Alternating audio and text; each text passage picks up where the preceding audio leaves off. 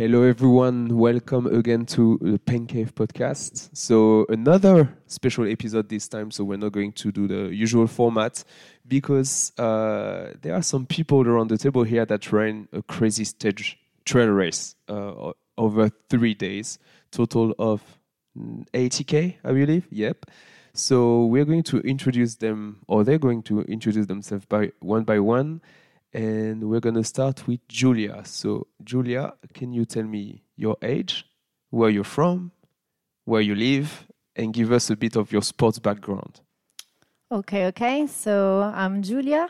I'm uh, 33 years old, so pretty young. Uh, the best age? the best age.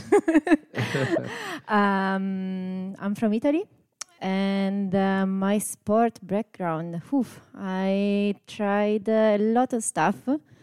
I tried uh, swimming running uh, uh basketball dancing uh, trail running as well.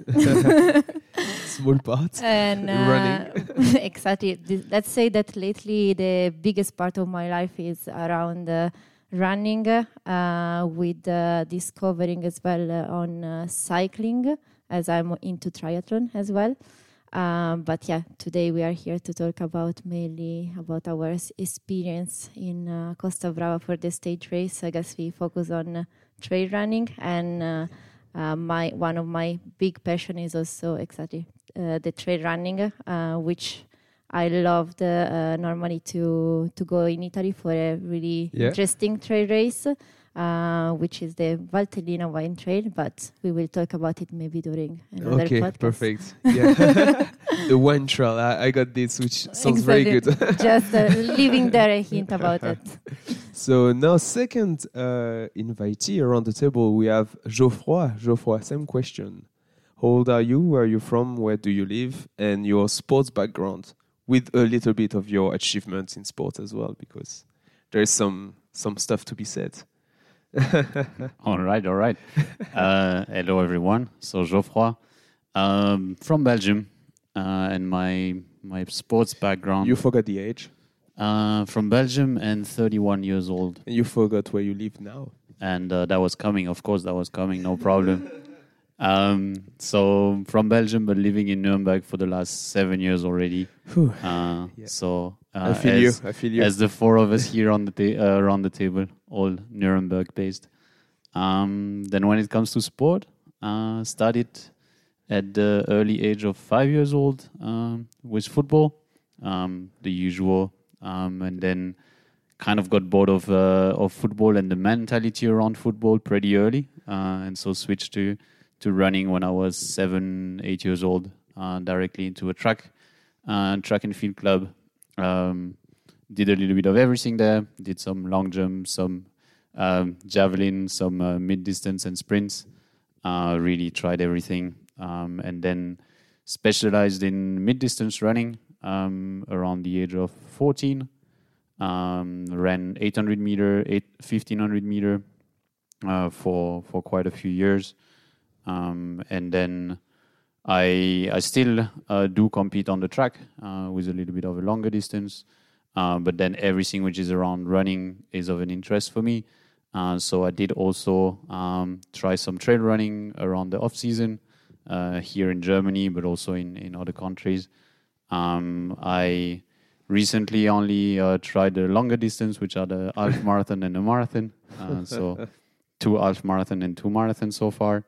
Um, but then I also did, for example, as a little bit of a outlier one, uh, the vertical kilometer uh, and the vertical kilometer Belgian championship. Whoa!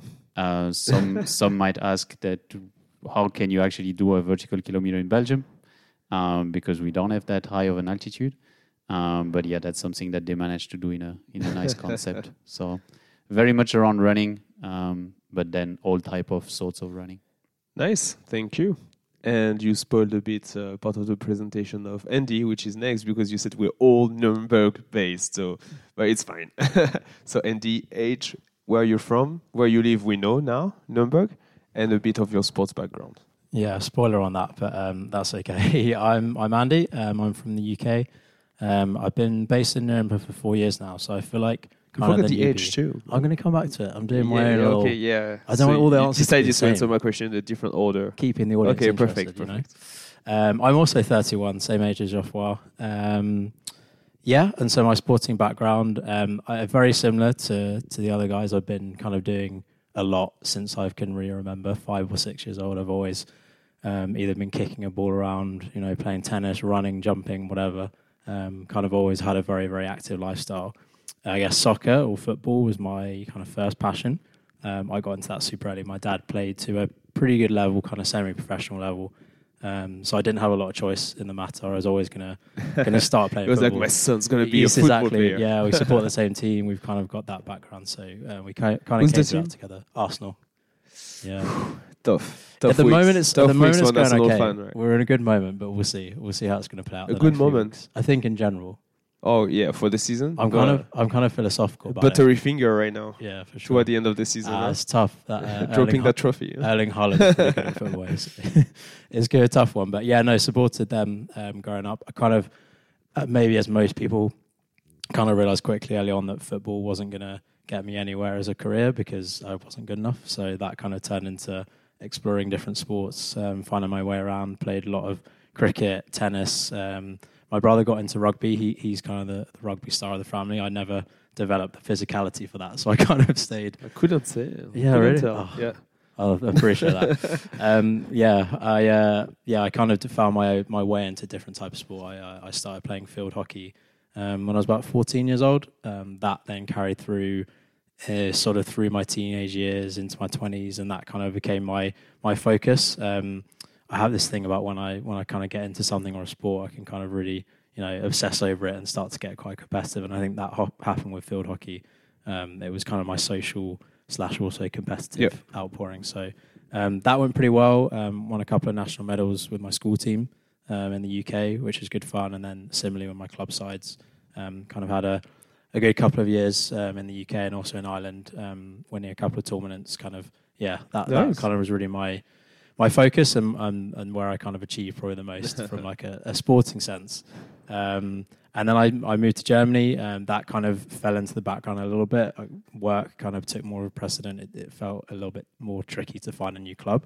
Um, and then I had the privilege of meeting some of the people at this table and, and kind of falling in love with running in a different way, which is a love hate Fell, in, relationship. fell into the cult. The Fell into running the cult. cult, yeah. Running cult member. and I didn't realize until it was too late, and now here I am. So, um, yeah, that's kind of been my the last couple of years. I've been doing that. Um, I've been lucky enough to to run a couple of marathons um, and sort of yeah, Lucky. lucky Would enough. lucky? I think it's lucky. I think there's not a lot of people that kind of get to do that. So I feel like looking back at the time, maybe not so much. It was kind of the opposite. Not during the race, you don't feel like Not after yet. hey, kilometer 33, you speak to me, it's not the same thing. But um, yeah, retrospectively, I feel quite lucky to have been able to do that, that my body let me do that. Um, and yeah, that's kind of taken us to the point of running um, this this race you were speaking Okay, about. yeah. So, yeah. Uh, so thanks everyone for introducing yourself. So we're going to cut to the chase. We're here to talk about a special uh, trail event that took place two, three weeks ago. Two weeks ago. Yep. Uh, which is called the Costa Brava Trail Race, right? The Costa Brava stage run. Stage run. Yeah, Yeah, great. I got everything wrong. I got Costa Brava good. I got Costa Brava right. and that's the novelty here is the stage. so it's a stage. Which was the frightening part of it. Okay, yeah. So just to give a bit of context, it's a three day, three days stage race. So you each you run a stage every day for three days, total of 80k. So we're gonna talk a bit later of how this was splitted between the the different days. But you have a classification at the end of each day, but you also have a GC. So that matters maybe into your strategy for later. We're gonna talk about this. But uh, yeah, let's start about why did you want to do this race? 80k over three days. Why? There's actually a little bit of a funny uh, twist around that one. Uh, it was, I think, end of November, beginning of December last year, um, and then I was in the in the changing room, uh, coming back from a from a run uh, at work, and then uh, talking with a colleague, friend of mine, uh, into those type of adventure, and he explained me a little bit of his uh, calendar of races of, of next year, and then he told me, "Oh, I've got that really nice, um, really nice stage run uh, coming up uh, in uh, in April. I'm not sure if I'm gonna sign up or not, but could be a cool one." Um, and then I, I got a little bit of, of more details. Um, and then I, I came back came back home later, uh, talked with Giulia, and then uh, she was telling me, ah, so I've got that friend today that told me about an adventure she wants to do in April next year. Uh, it's around the Costa Brava, and it's like, I'm like, yeah, say no more. Destiny. I, I know what it is. and uh, so we were basically talking about the same stage run uh, in in Costa Brava, um, and then it kind of got into our head. Um, and then when we have such a challenge in our in our head, we always share it first with Andy, um, and he most of the time start with a no as an answer, um, but then we we have uh, we have a good convincing uh, power in terms of uh, adventure on the trails. I think. Did you say no first, Andy? No, my, so essentially the way my no. the way my Did you say no first? No. the way my life seems to work recently is Geoffroy and Giulia decide that they're going to do something slightly crazy, and I end up doing that thing as well. Oh, and I don't know what happens in between, but I always seem to end up there. So Can't wait to see the next stuff they decide to do to see you do it as I well. hope not. Julie, for you, the decision to do it was it quite fast to take? Well, exactly. So I talked uh, with my friend Paulina the night uh, before, and then we just uh, were talking at home, uh, and we were just uh, yeah thinking, okay, that's a crazy adventure. Uh, why not? Maybe we can just uh, take the challenge. And uh, the day after, exactly, we talked with uh, with Andy about it, and uh, we were checking the spot left for the race. So we realized that pretty soon that there were not many spots. Oh, it was already It uh, quite advanced into the number of people that signed up. Exactly. Okay. So we decided, okay, let's go, let's go, let's sign up. But we, there were no more spots, so we actually went on a waiting list. Ah, so, oh, okay. I didn't Yeah. know this that you were on a waiting list. When did you know you were going to run it? Because it was in April. I I know that beginning of December, you all the three of you ran Valencia marathon. So you were coming off a huge training block, and then you had to get mm, possibly ready uh, first for Berlin half, and then for this trail race after.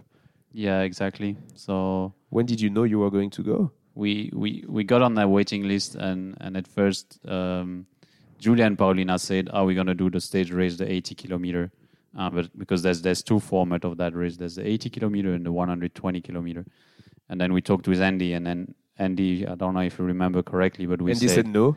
no no and no then we he said okay. on on that one we actually both looked at each other and we're like okay if we're going to do something crazy let's do it completely crazy and so we actually signed up on the waiting list of the 120 kilometer Was actually Andy pushing for the 120, which started Ah, from okay. uh, not really convinced from I want to do 120, and for me was like, no guys, have fun, I'm out, I'm doing the 80, and gonna be my biggest challenge already.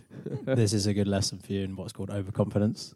We were training at that point, like you said, we, we signed up in early December and we're about to run Valencia. I think it's probably the fittest I've ever been in my life. Like all of us had been really, really committed to marathon training, felt amazing, about to go, we're almost tapering.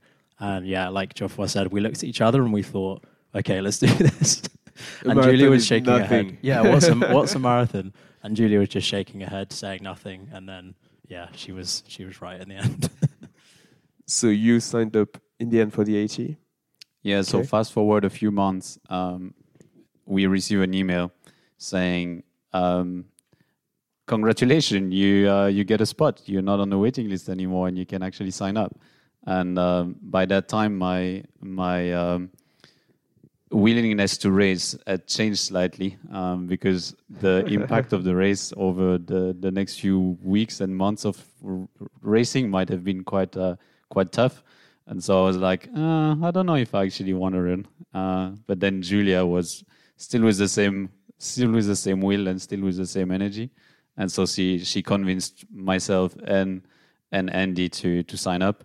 But then we we made the correct decision to say, okay, let's just do the 80 kilometer and let's just be reasonable for once. Okay, good.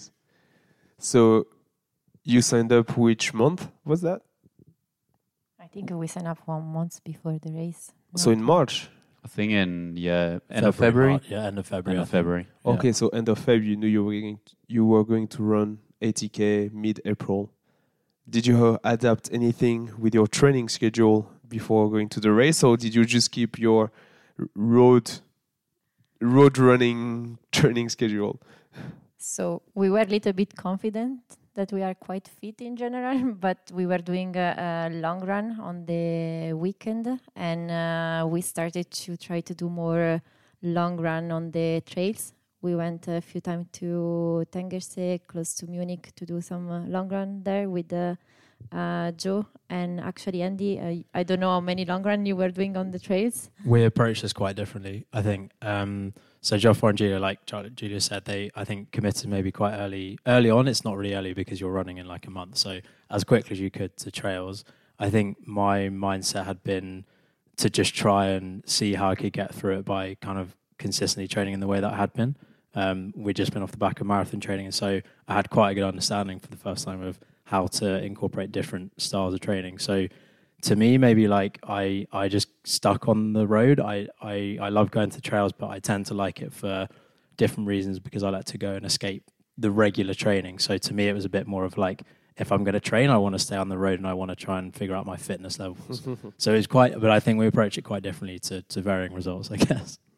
Yeah, no, that's true. Um, but Flo, you mentioned before we we were in in a full uh, training for the Berlin half marathon. Uh, so we actually were doing a ten week training plan, um, and the the race in Costa Brava was two weeks after that. And so we we thought that anyway, in terms of fitness, we would reach the fitness that we needed to have. Maybe not in terms of technicality of the trails and and and uh, the the the body uh, adaptation. Um, funny thing is that actually um, Andy trained for the um, uh, Valencia Marathon with a few long run on the trails, and then he trained for a stage ra- stage race on the trails by only Without any focusing on the road. so I never thought about that. Ah, I mean, even even for like a road race, if you do some long trail, you can get a lot of advantages. I guess, like strengthen your your legs, stuff like this, just in terms of muscle. So yeah. It- can easily be transported to to the road or It was a topic for us for sure. I mean, um, Geoffroy has been super kind enough to basically coach me through Valencia and, and a lot beyond that. Um, and I think that, yeah, that has always been a topic as to, hey, Geoffroy, I want to go and run on the trails because I like it. And him scratching his head to say, how can I make this No. work? how can I make this relevant? um, so I think that's actually been pretty good. Like not not um, on purpose, but I think that's turned into something where we've both had to challenge ourselves as coach and athlete in different ways in different moments to actually come to a conclusion of how do you balance the two things. I guess. seems like it's working. Yeah, apparently. so you let's say we take it now to the day before the start of the race. So you felt confident in your training. You felt like you were ready for the race. The day before the race, I was in South Africa. I just want to. you were traveling. Yeah, I just want to talk about the different styles of preparation and how Yes, I recommend not guy. to do things. Don't sign up a month before a race and then also be in a different continent the day before the race. Ah, yeah, tou- tough work, huh? tough job. Yeah, Yeah, yeah, I think so. I mean, yeah, th- this is yeah. like we've spoken about the differences like training, but the impact of travel, of doing like of, of having to go far distances. At as least, well.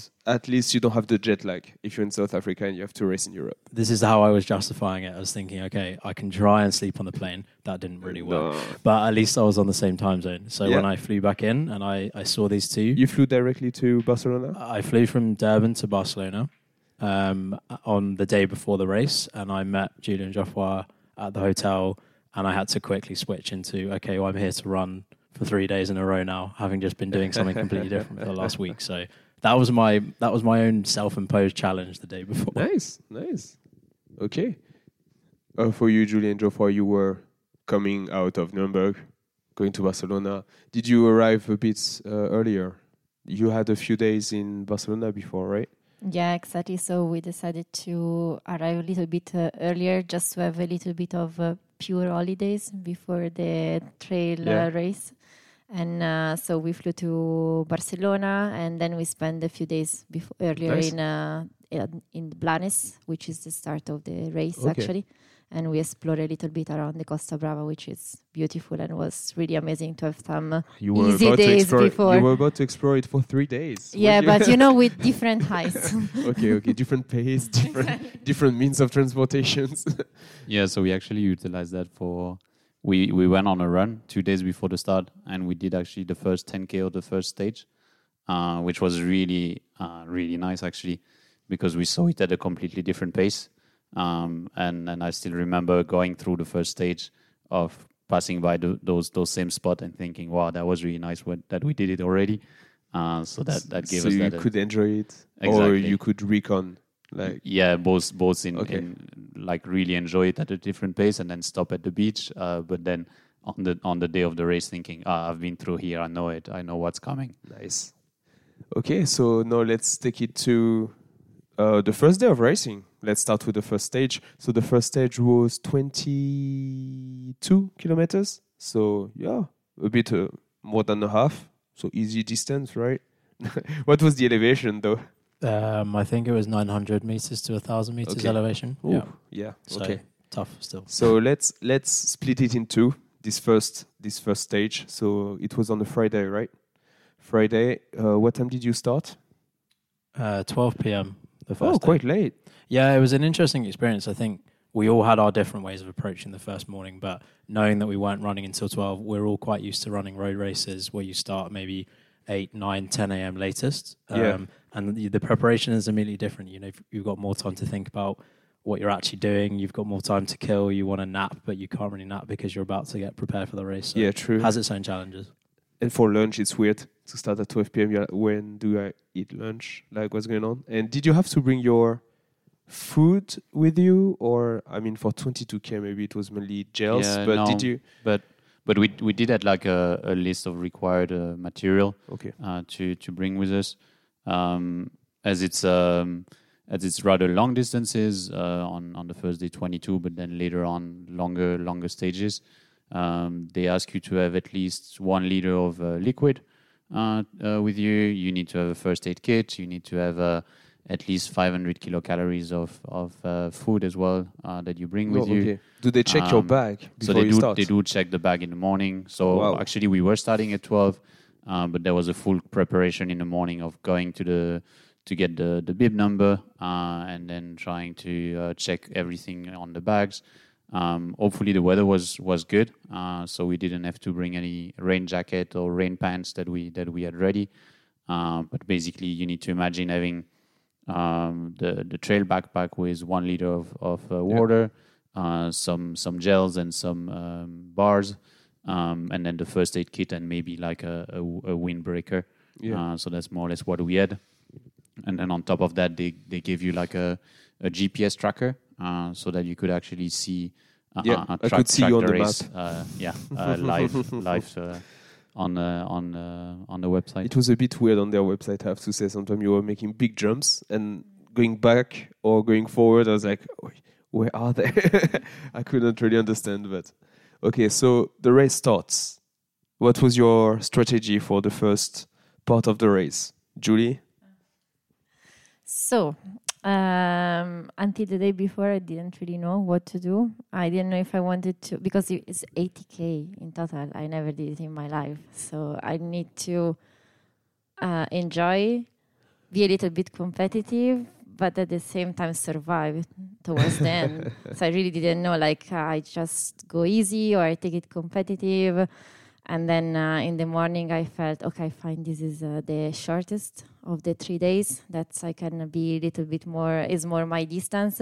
I can actually try to take it uh, with a competitive mindset and just see what happens. If I'm tired, I just slow down. So the first part, as uh, just said before, we actually tried out uh, the day before, and uh, so I was like, okay, let's try and uh, let's start uh, quite with a good pace and let's start Yeah. start to stay in the front of uh, at least with the women, not with the men. This is another topic. But was it uh, was it flat those starts? no, was uh, well was we were starting uh, uh, just on the side uh, walk of the beach, but Yeah. then uh, it was going directly uphill to a botanic garden actually. Oh, so okay. Really really nice. And uh, so yeah, I started with a with a good pace, and I decided, okay, let's take it uh, slightly competitive, and then let's see how it goes. Did you manage to stay with kind of the uh, leading women for a bit? Like for this part, were you still with them after 10K? So with uh, the leading leading, uh, there were a couple that were uh, something else, Yeah, but okay. I will say I, w- I was between the third between the third and the fifth. We were like switching uh, uh, Okay. position, so I was proud of myself at least for this yeah. part. I mean, yeah, no, that's it was pretty cool. For you, uh, Andy, how was it the first 10k? What what happened? What did you decide to do? Yeah, it was interesting. I think um, similar to Giulia, that, that 80k played a, a part of my mindset in terms of I know that this is to come, but for me it was kind of okay, 22k, 1,000 meters elevation. I know that I can do this. I have confidence that I've done this run a lot of times before. So in isolation, I felt right. Okay, this stage, let's kind of take it for what it is. Um, let's be fair to your body and your mind that you've been all over the place these last days. It's not been that you've had perfect preparation to build up to the start of a race. Um, and the way I look at it as well, especially when it comes to trails, I've never started a race, a running race, with the ability to win it. Like that's never been something that's happened to me. So the way I look at it is a bit like not everyone can show up with the ability to win, but you can all show up with the ability to compete and to actually enjoy it and to push yourself. So for me, it, I try to keep it as a personal goal of let's go and have fun. Let's see what this thing is. I've never run here before. I've never run on the beach before. I've never done this kind of experience. So 22k, go and do it and see how you feel. And then, you know, later tonight we can address the next day. So I tried to kind of compartmentalize it and take that approach, I guess, in, in the first 10k and, and going into the event. Okay, so first 10k, you were where were you? Like you were still feeling good after 10k? Like Yeah, I think so. For, I think really the the adrenaline of just being there and, and switching into okay, we're here, we're running, your feet are moving, like this is this is happening whether you want it to or not. You have to go from A to B. I think that kicked in pretty quick. Um, the scenery was, I mean, throughout the whole experience, but obviously that first day was stunning. Yeah. Um, the weather was beautiful. It was a super super sunny day, and we were running on the beach in Spain, and I'm kind of thinking. You know, this is a this is lucky. Like Nice this is a nice huh? thing to do. Yeah, this isn't so bad. It hadn't got to the tough bit yet, so that first Yeah. 10k was like, okay, let's enjoy it. Um, and actually, the the first aid station was at the 10k mark, I think. So we kind of knew that we all knew that going into that 10k aid station, first chance to reassess. And Yeah. I think in terms of getting from one to 10k was was pretty good. okay, perfect. And for you, Geoff, and after you uh, tell us about your first 10k, I want to ask you questions about the aid stations, what they were what they were doing. So yeah, from the start to 10k, what was your approach to the race? Yeah, so as Giulia said, it was like you you start in Blanes and then you go straight into a into a hill, uh, hill on the road actually, uh, quite quite nice. Oh, it was Um, hill on the road, so the you were one, yeah. running on the. Yeah, the on the first one on the okay. pavement, basically on on the normal road. Ugh, I hate Uh, those. Yeah, but uh, the the the interesting thing that day was that we were actually doing the exact same race as the 120.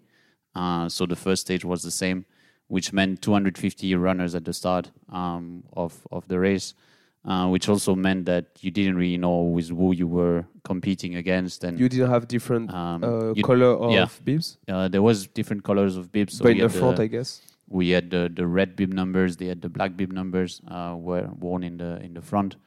Um, and as Giulia mentioned, we it was a new world for us, but we were thinking, okay, what what can we achieve? What can we actually be competitive or not? Um, and and one of the the main goal this day, being the shortest, was to just leave it all on the table, try it out, and and see what happens. Um, and so one of the goal was to try and and keep up with two two of the runners from the 120k, which Yeah. which were actually professional trail runners, and and I had in mind to to try and understand how far um, I was from from those type of people. uh, so we we pushed on the hill at the beginning with a nice group, and I kind of looked around and and looked in terms of bib numbers. They were all black bib numbers. Uh, so I you were felt the like, only so 80K only the 120k. The- so Uh, you were the uh, only so- red one, right? So I was with the red one, yeah. Okay. Uh, so I looked a little bit around and, and kind of tried to quickly understand because then it's going to have an influence later on on the stage. Um, we went through the the botanic garden, um, and we were like one kilometer in the race, and and the leaders of the race took a wrong turn, and they took like ten or fifteen people with them. What And- the hell? what we- happened? Basically, like a, a quick right and left that we had to take in the botanical garden, and they didn't see it. Okay. um, and in the uh, in in the ex- excitation of the race, I just followed, and then I took the same wrong turn, and then we realized like 100 meter later, so we turn around, and so all the gain that we just like all the thing we did in the hill it was Oh, just for nothing. So we were back like position 15, 20. Uh, It was it was difficult to know, um, and actually this small mistake from the from from the lead group had a bigger impact, which was that I had no idea where I was in the race. Um, I Yeah, you didn't know. didn't know who was in front. Yeah, because Yeah, a lot of the of the runners from the ATK actually overtook us in in the meantime, um, and so that put me in a little bit in a already in an unknown after one kilometer, um, and I, I it's already something I couldn't control. So I just decided, okay, then I'll do my race. I'll I'll see. I'll I'll take my pace, and then see what happens. Um, so the first 10k were, were really nice. As I say, we did them a few days before, so I knew a little bit what what was coming. Um, we couldn't do any, everything the, when we did it two days before because we actually go through some uh, boca- botanical garden, which yeah, are so normally not open. guess, yeah. Uh, we also go through some national park that are only open for that type of event. So that's that's also Wow. a, a super cool uh, part of that race. Um, and yeah, was was really good. You managed to, to run with some some of the, the other runners and and already quickly quickly share a few words and um, but then it went pretty pretty quickly at a at a pretty high pace. Um, and then on on some technical downhill, uh, going through some very nice forest before reaching the first the first beach. Uh, so arriving at the first aid station after 10k. Um, if I remember correctly, I think I was mostly on my own. Uh, there was Yeah. a runner, maybe a, a a good minute behind me, uh, but I was already running my my own race and then uh, And, only quickly stopped at the aid and the pros from the 120, were they like did they take off in the downhill, for example, Um, or So that's a little bit the the bitter part for me, where I wanted to try and see how, how long could I take, could I uh, hold with them. Um, when we got lost in the botanical garden, uh, I thought they were behind me because they had to basically turn around the same way as I Yeah. did. Um, but then, um, 500 meter later, when we left the bot- botanical garden, I saw them at the beach 200 meter in front of me.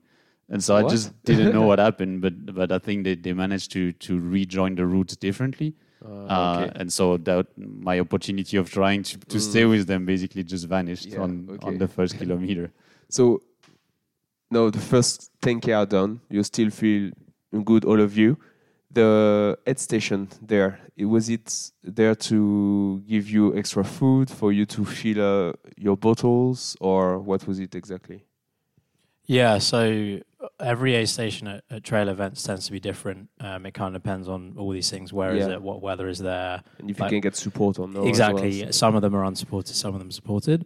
I think throughout the whole three days, they were actually brilliant in terms of the organisation. There was always three, four uh, volunteers working there, um, and that was really good. It kind of you you got to look out for the the the branded bib of the event, so you kind of knew who to look out for. You knew that that was going to be the um, the aid station. Uh, and so we got there quite quickly. I actually bumped into Giulia just before the aid station, the first aid station and the first stage. Um, so we Did you start at the same time, by the way? we, we all started at the same time. Same wave? Yeah. Same, Same wave. I think um, Geoffroy and Giulia went to the front to kind of have their competitive moment and their, their their photos on the front. But no, I I, I kind of started a bit more conservative. I was in the middle, um, but everyone went off together at Yeah. the same time at twelve. Yeah. Okay. So we arrived at the aid station. It had been, I think, the biggest factor for me, and like obviously you guys can let you know how they experienced it. But the biggest factor to me at that point was the heat. I hadn't really envisaged how hot it was going to be. Um, the midday sun in Spain in, in April, I guess you can kind of, you should, looking back, have assumed that. But um, I probably hadn't taken on enough water to that point, so I made sure to stop, fill up my bottles. Um, I kind of had a quick look. They had orange slices, um, some jellies, some sweets, um, some food, I think, as well, that was like similar to that. Um, the biggest challenge for me, actually, which is a quite you know different way of looking at, it, but I have a, a, a peanut allergy, and often when you go to these events, there's trail snacks, there's protein balls, there's there's just nuts, there's boxes of nuts Yeah. there, and they were right next to the oranges. Oh, they just mix everything. they just yeah. so it's not that they like directly mix it, but people run through there tou- yeah, quickly. you could know, touch. Yeah. super easy to contaminate, and so I have to be a little bit careful. So it maybe takes me a bit longer when I get there to to switch on. So I was able to properly observe. Um, I didn't quite let us for list it of in front of allergens. Cut that orange yeah, exactly. Um, so I made sure I got some oranges, got some water, um, and then kind of headed off. But yeah, Did you have like uh, for all of you? Did you have something like I need to drink two sips every fifteen minutes or stuff like this, or were you, were you just doing a bit more like feeling wise, just in your fueling strategy? Yeah, I think it was more like a feeling. Um, I think in terms of, of food and, and gels, um, we were just coming back from a half marathon, so we were pretty well on the gels strategy. uh, so I think I took like a gel after 45 minutes. Um, so So was it before the 10k? uh, 45 I- I- minutes? I, couldn't tell that because no, I think it's it's a little bit afterwards because with the the technicality of the trails. Yeah. Um, but uh, or a little bit before, sorry. Yeah. Um, but yeah, it's just more in terms of of trying to hydrate correctly. I think the good thing was like you know that you're gonna have a aid station after 10 kilometer, and so if you manage to empty your liter of of liquid Yeah. before that 10k, you can always refill completely. Yep. So that was a little bit more into that mindset of okay, I've only got 2k left and I still have quite a lot of liquid. I should actually still uh, still be hydrating uh, enough. Mm. Um, on that first aid station, actually, I I think I only took like one one glass of water, uh, and then I the only thing I did was to to remove my cap and then like um, um, w- completely wet it with water uh, and then put it back on my head just to like reduce the temperature of Yeah, the body down, and then yeah. and then go again. Um, I didn't I didn't really have any food from that aid station. I really relied on my my own nutrition. Yeah. And for you, Julie, was it feeling as well? Yeah, so I was trying to be quite constant because even if I was not really feeling to drink, I was trying to drink anyway Okay. a little bit from. So you had uh, a bit more structured approach. Yeah, yeah. It, it was like not, I was not checking every ten Yeah, yeah. minutes I will drink, but I will really was really trying to okay keep drinking even if you don't feel like it Yeah. because then uh, it can hit pretty bad otherwise. Yeah. But somehow at the first aid station I was still quite okay with water and uh, food as well, and uh, so and I was doing pretty well in the race. so actually, I met Andy, as he said, and uh, for me, actually, b- the biggest energy kick was actually to see him, to see a friendly face around me, and uh, we had a quick chat. And uh, so actually, this uh, recharged even my batteries at uh, the 10k. And so I was like, "No, Andy, I- I'm good. Uh, actually, I still have a lot of water, I have food, so uh, I don't stop here. I s- but you catch me up uh, later, and so I see you again." And um, yeah, so actually, it was also to keep up with one uh, girl that I discovered was from Switzerland. Yeah. Uh, that we were keeping uh, like uh, switching position on each other. She was really strong in the downhill. I was really strong uphill. Uh, so in uh, Lloret de Mar, that is the first aid station, there Yeah. was a long uh, um, flat part.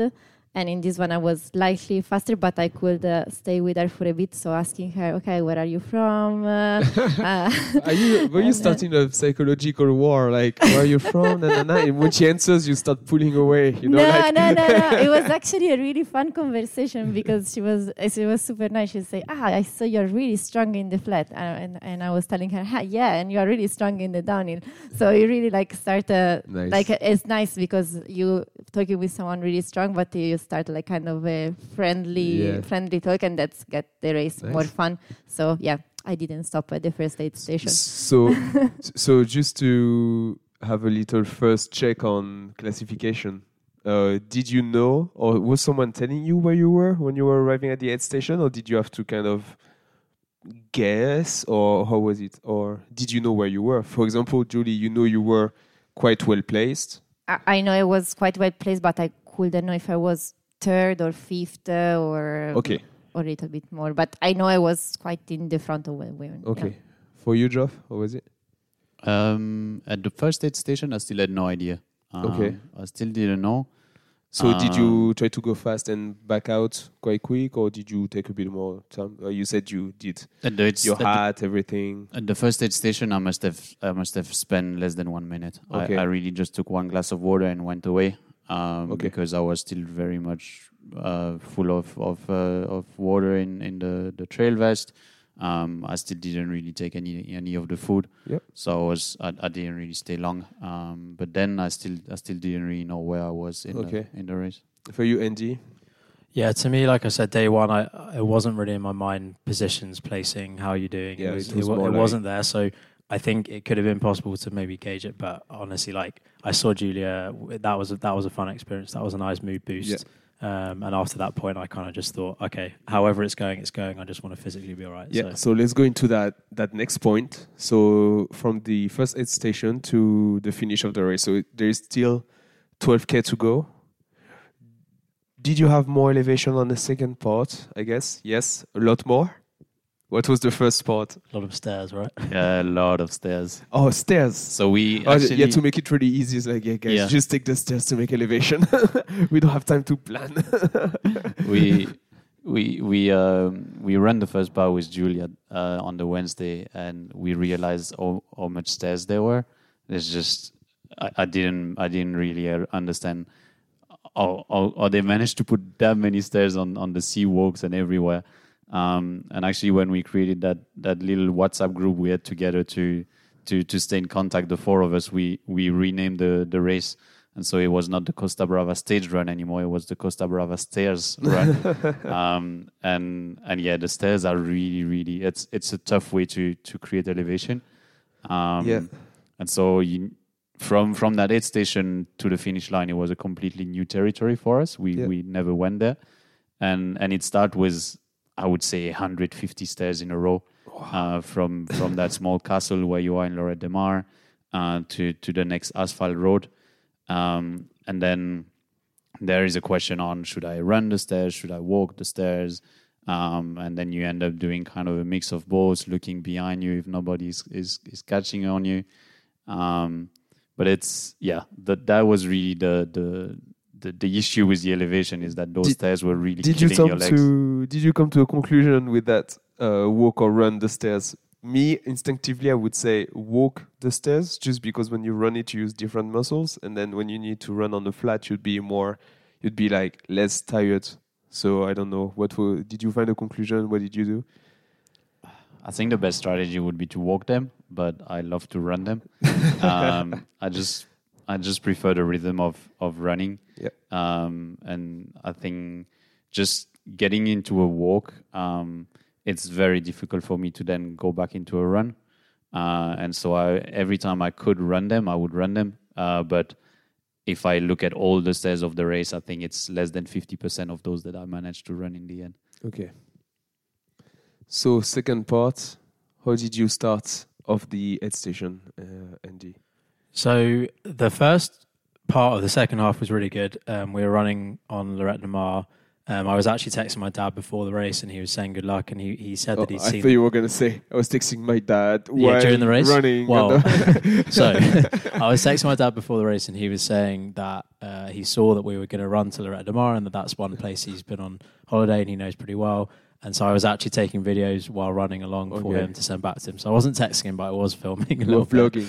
Uh, vlogging, yeah, yeah, yeah. live, live uh, broadcast. So that part was good. I think maybe the next sort of section after that was not so good. Um, that's really for me when I started to realize that actually my head was was hurting quite a lot. Like I, I had, I developed. It's it's sort of felt like it was uh, suddenly all at once. I've got a massive headache. This isn't great. Yeah. Uh, and so that played a that played more of a part than maybe the physical part. My legs still felt good, but my my head was a bit all over the place, and I I started to stress out a bit that ah this is maybe kilometer fifteen of of eighty in the next three days, and I was a bit you know then then that started to play a bit on my mind, and like Geoffroy said, those stairs were pretty brutal in terms of their uh, their consistency, and they were they were relentless is the is the word I would Mm. use to describe them. They just kept coming, and yeah, that part got a little bit tough for So me.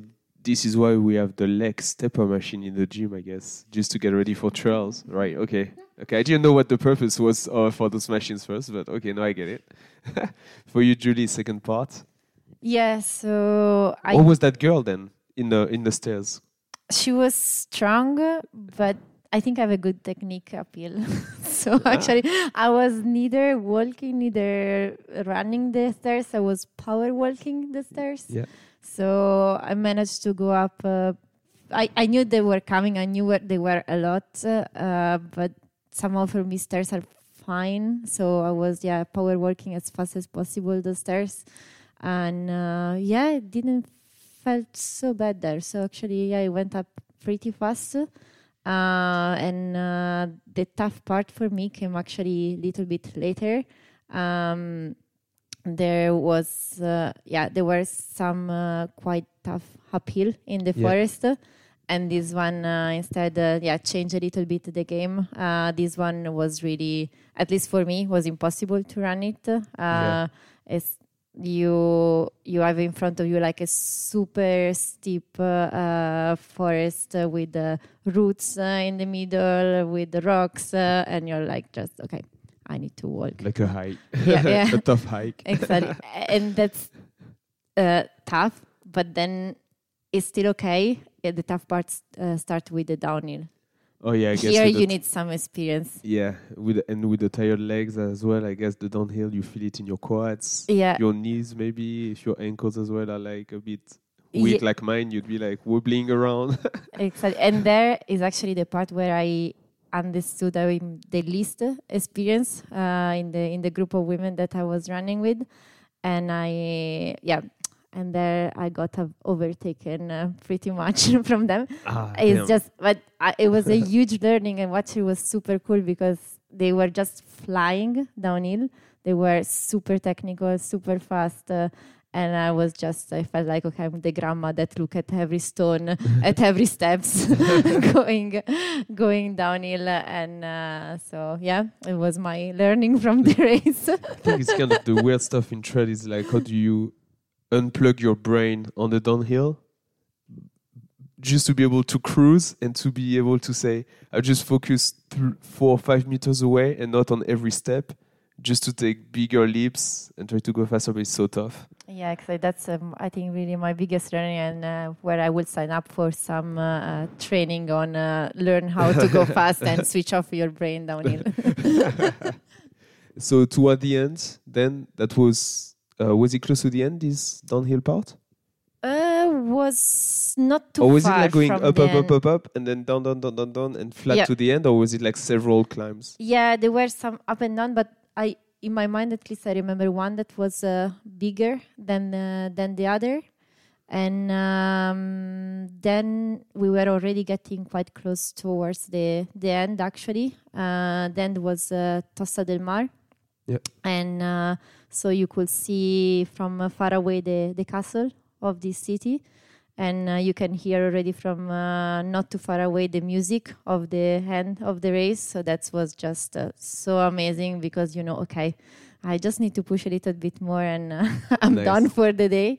and uh, this city, I don't know if uh, you ever visited, but it's just so beautiful. So it was actually so cool to run uh, uh, and arrive to this city and just look around and uh, thinking, okay, I'm just gonna be in this tapas place afterwards and uh, just enjoy the best tortilla. So that gave me motivation until the finish line. nice for you Andy toward the end how was it for the first day Towards the end, I mean, I think the like I said after that first aid station, that second kind of 10k, that that got pretty dicey for me. Like I wasn't really enjoying it. Yeah. Um, I was I was kind of pushing through the pain barrier a little bit, um, just trying to like manage myself, trying to stay hydrated. Um, and yeah, what I think, like Giulia said, when you kind of got to that castle town, like uh, for me, I hadn't studied the course, already knew where at what point it was going to be the end. So you have time to study courses when No, you're traveling around exactly. the world right before yeah you can't be prepare. No. So I was uh, I was kind of relying a little bit on my watch to make sure that I knew roughly where this was going to be, but I kind of didn't really believe it until I actually saw and heard, like Giulia said, there was a lot of music um, that finish line. So my mentality from about 400 meters to go switched from this is horrible to yes, I'm going to finish and it's going to be okay, fine, good.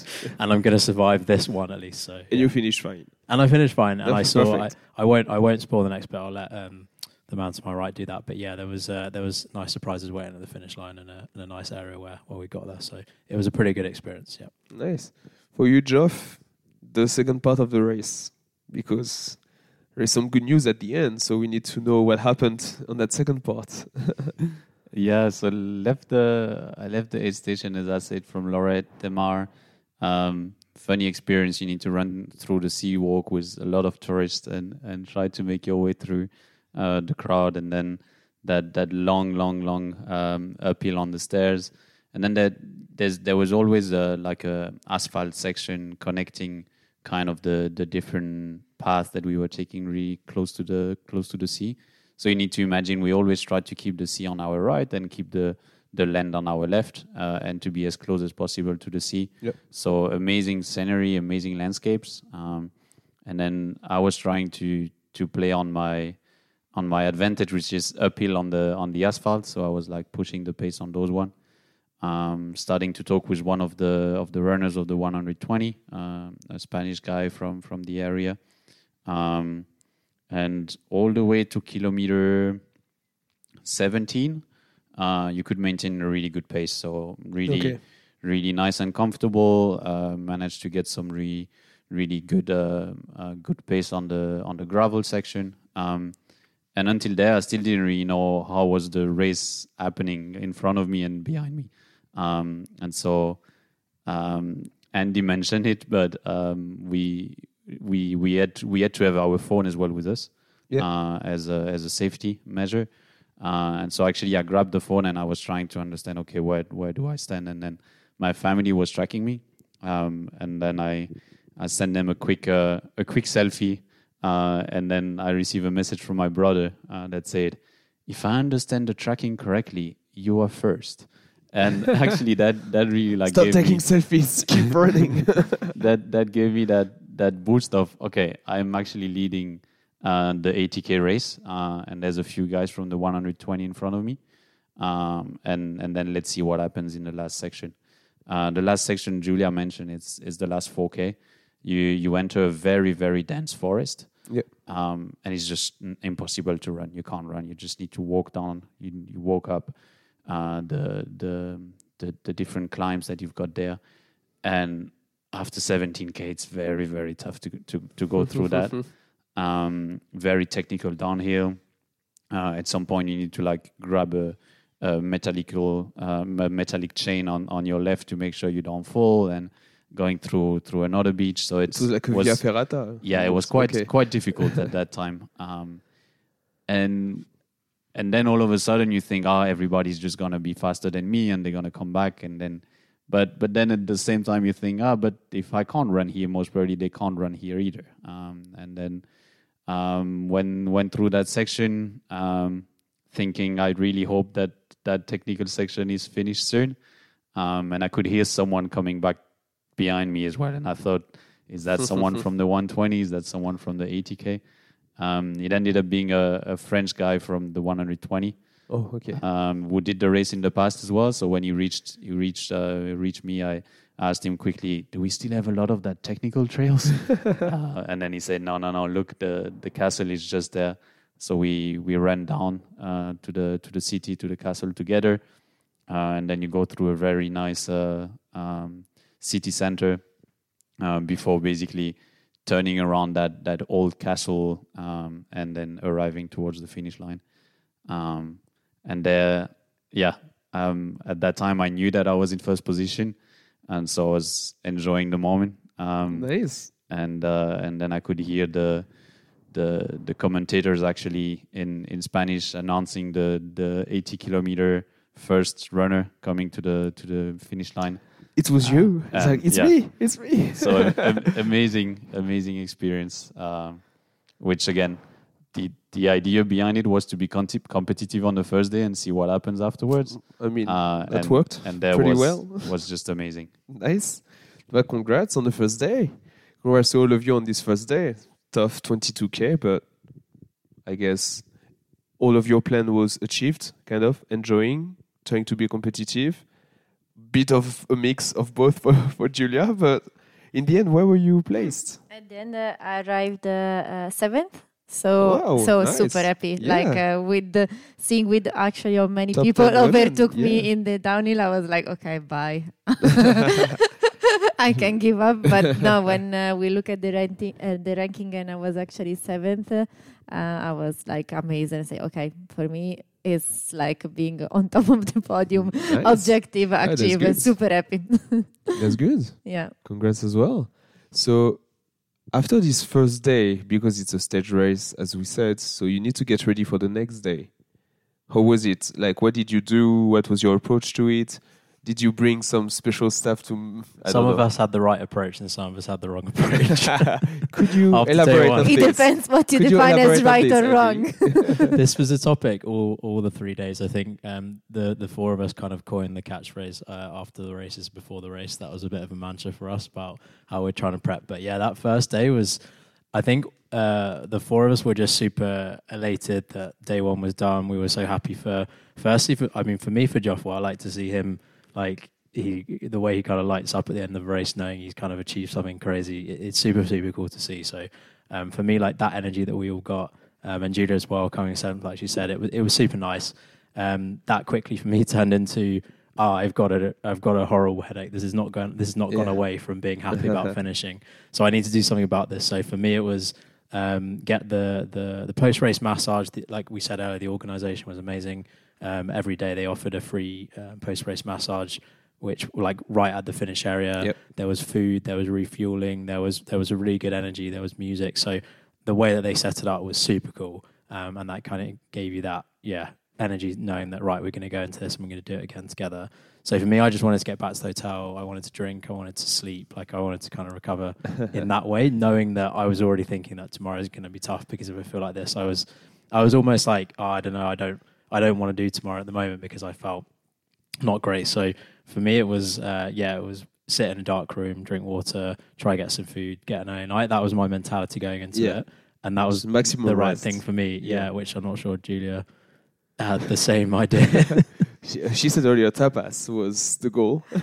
So, as I mentioned before, when I was arriving to the castle, I look around my, and I saw that the city was beautiful. And I Yeah. mean, how many other opportunities I have to visit the city, right? And I'm, I'm I can come pre- back. pretty much a lot. potentially, I potentially say, I, I would can say, come I back. potentially a lot of opportunities to just go back and visit. Yeah, but you need to take a flight and everything. Yeah, so, yeah, true, well, true, we were there, and it was really, really, it's a beautiful city. So I, I said, okay, let's just go and have a little tour of the city and have some uh, Nice. in the city. but what time was it when you arrived? Uh, it was already four o'clock or around. F- I, I don't remember exactly, but when we left the station, I think it was already Yeah. four So I- o'clock. Um, Yeah, just quickly before. Yeah. Uh, how long did it take you to finish that first stage? Yeah, so I was about to say we started at 12. Um, the I, I had a finishing time of two hours and 10 minutes. Okay. Um, we realized pretty quickly on the first day, and it's gonna uh, come through on the second and the third day that Andy wanted to become to come every time around 40 to 45 minutes after me. so it took two hours, uh, two hours 45 more or less. On Took the you to first day. Andy? yeah, on the first day. Yeah. Okay. And Julie? A little bit less than three hours. I was checking now. Yeah, I my Strava, remember but two two fifty three or something like that. yeah. Yeah. it might be. You might be right. Yeah. Yeah. And for the, just to g- as well have an idea before we go into day two, uh, Jo- just quickly, Geoff, your recovery, what was it? Visiting or 100% You caught in the resting? middle, right? Yeah, caught in the middle. uh, so massage straight straight uh, after the race. I mean, Um, you had a bit of time to wait for the others, right? Nutrition. so I had a lot of food at the at the finish line, um, and then went back to the to the hotel.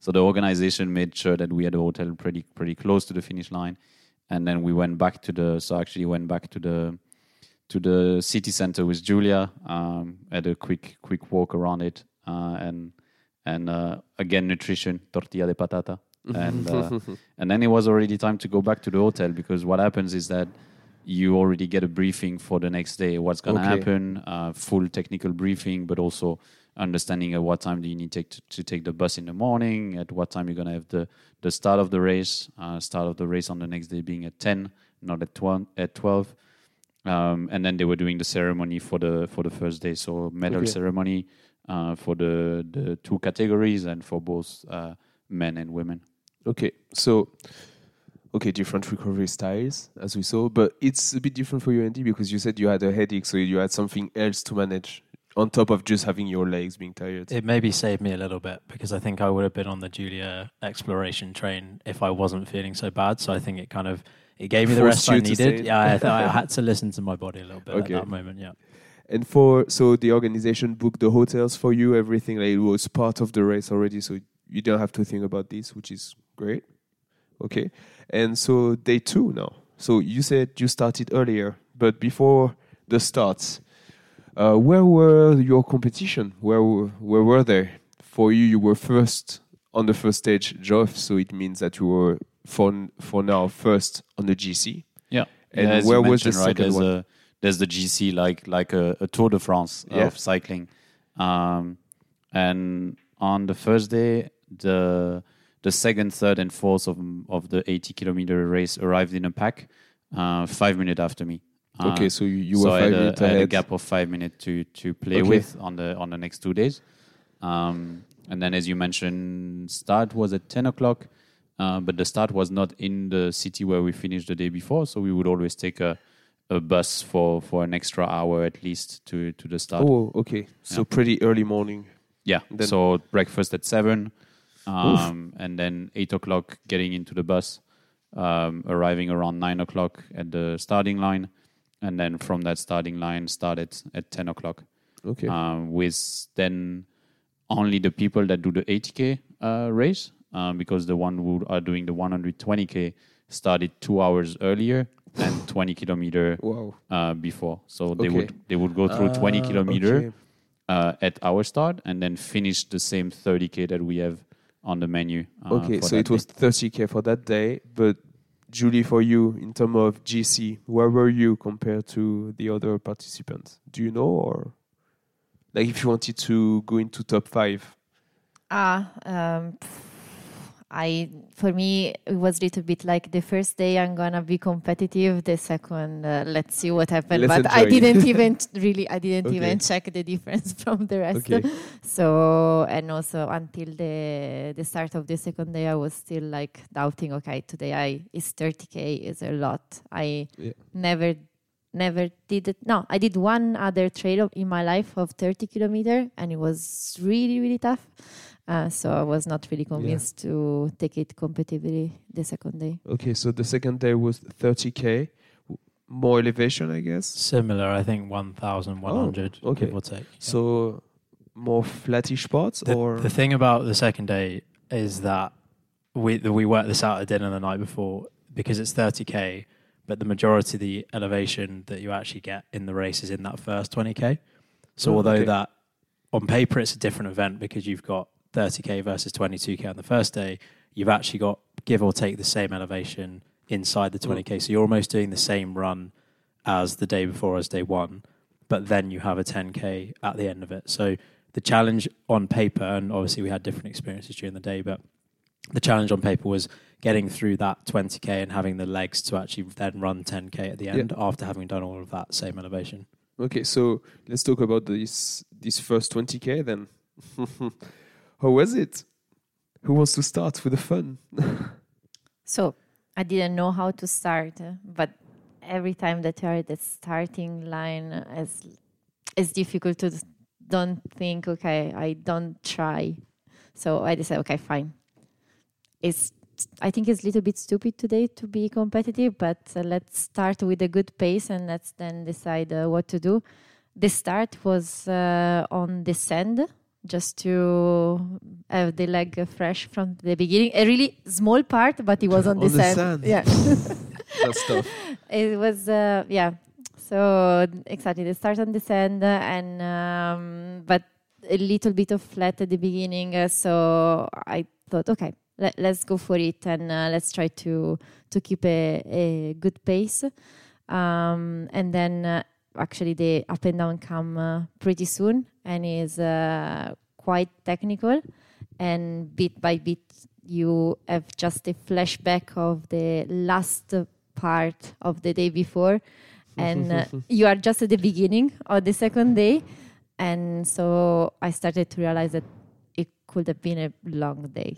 Yeah. Okay. Yeah. First on tk You just need to hang on to get to that flat 10k at the end. Okay. For you, Andy, the first 20k.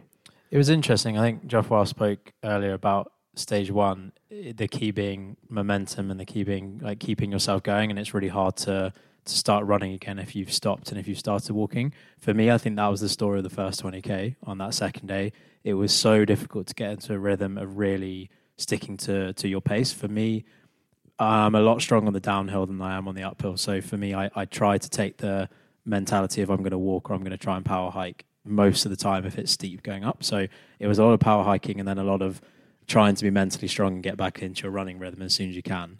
Um, and then I think for me, it was, I did enjoy it. Like I, I had a good time on that uphill, but at the same time, I kind of knew in the back of my mind, I need to try to save something. I need to try and be smart, knowing that 10K is not easy.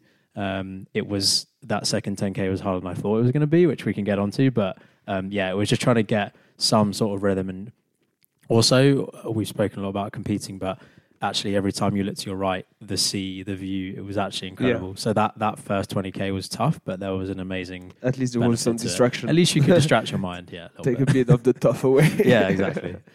For you, Geoff, I guess different approach because you had to you had to fight for the GC. So how was it for the first 20k? Yeah, it was a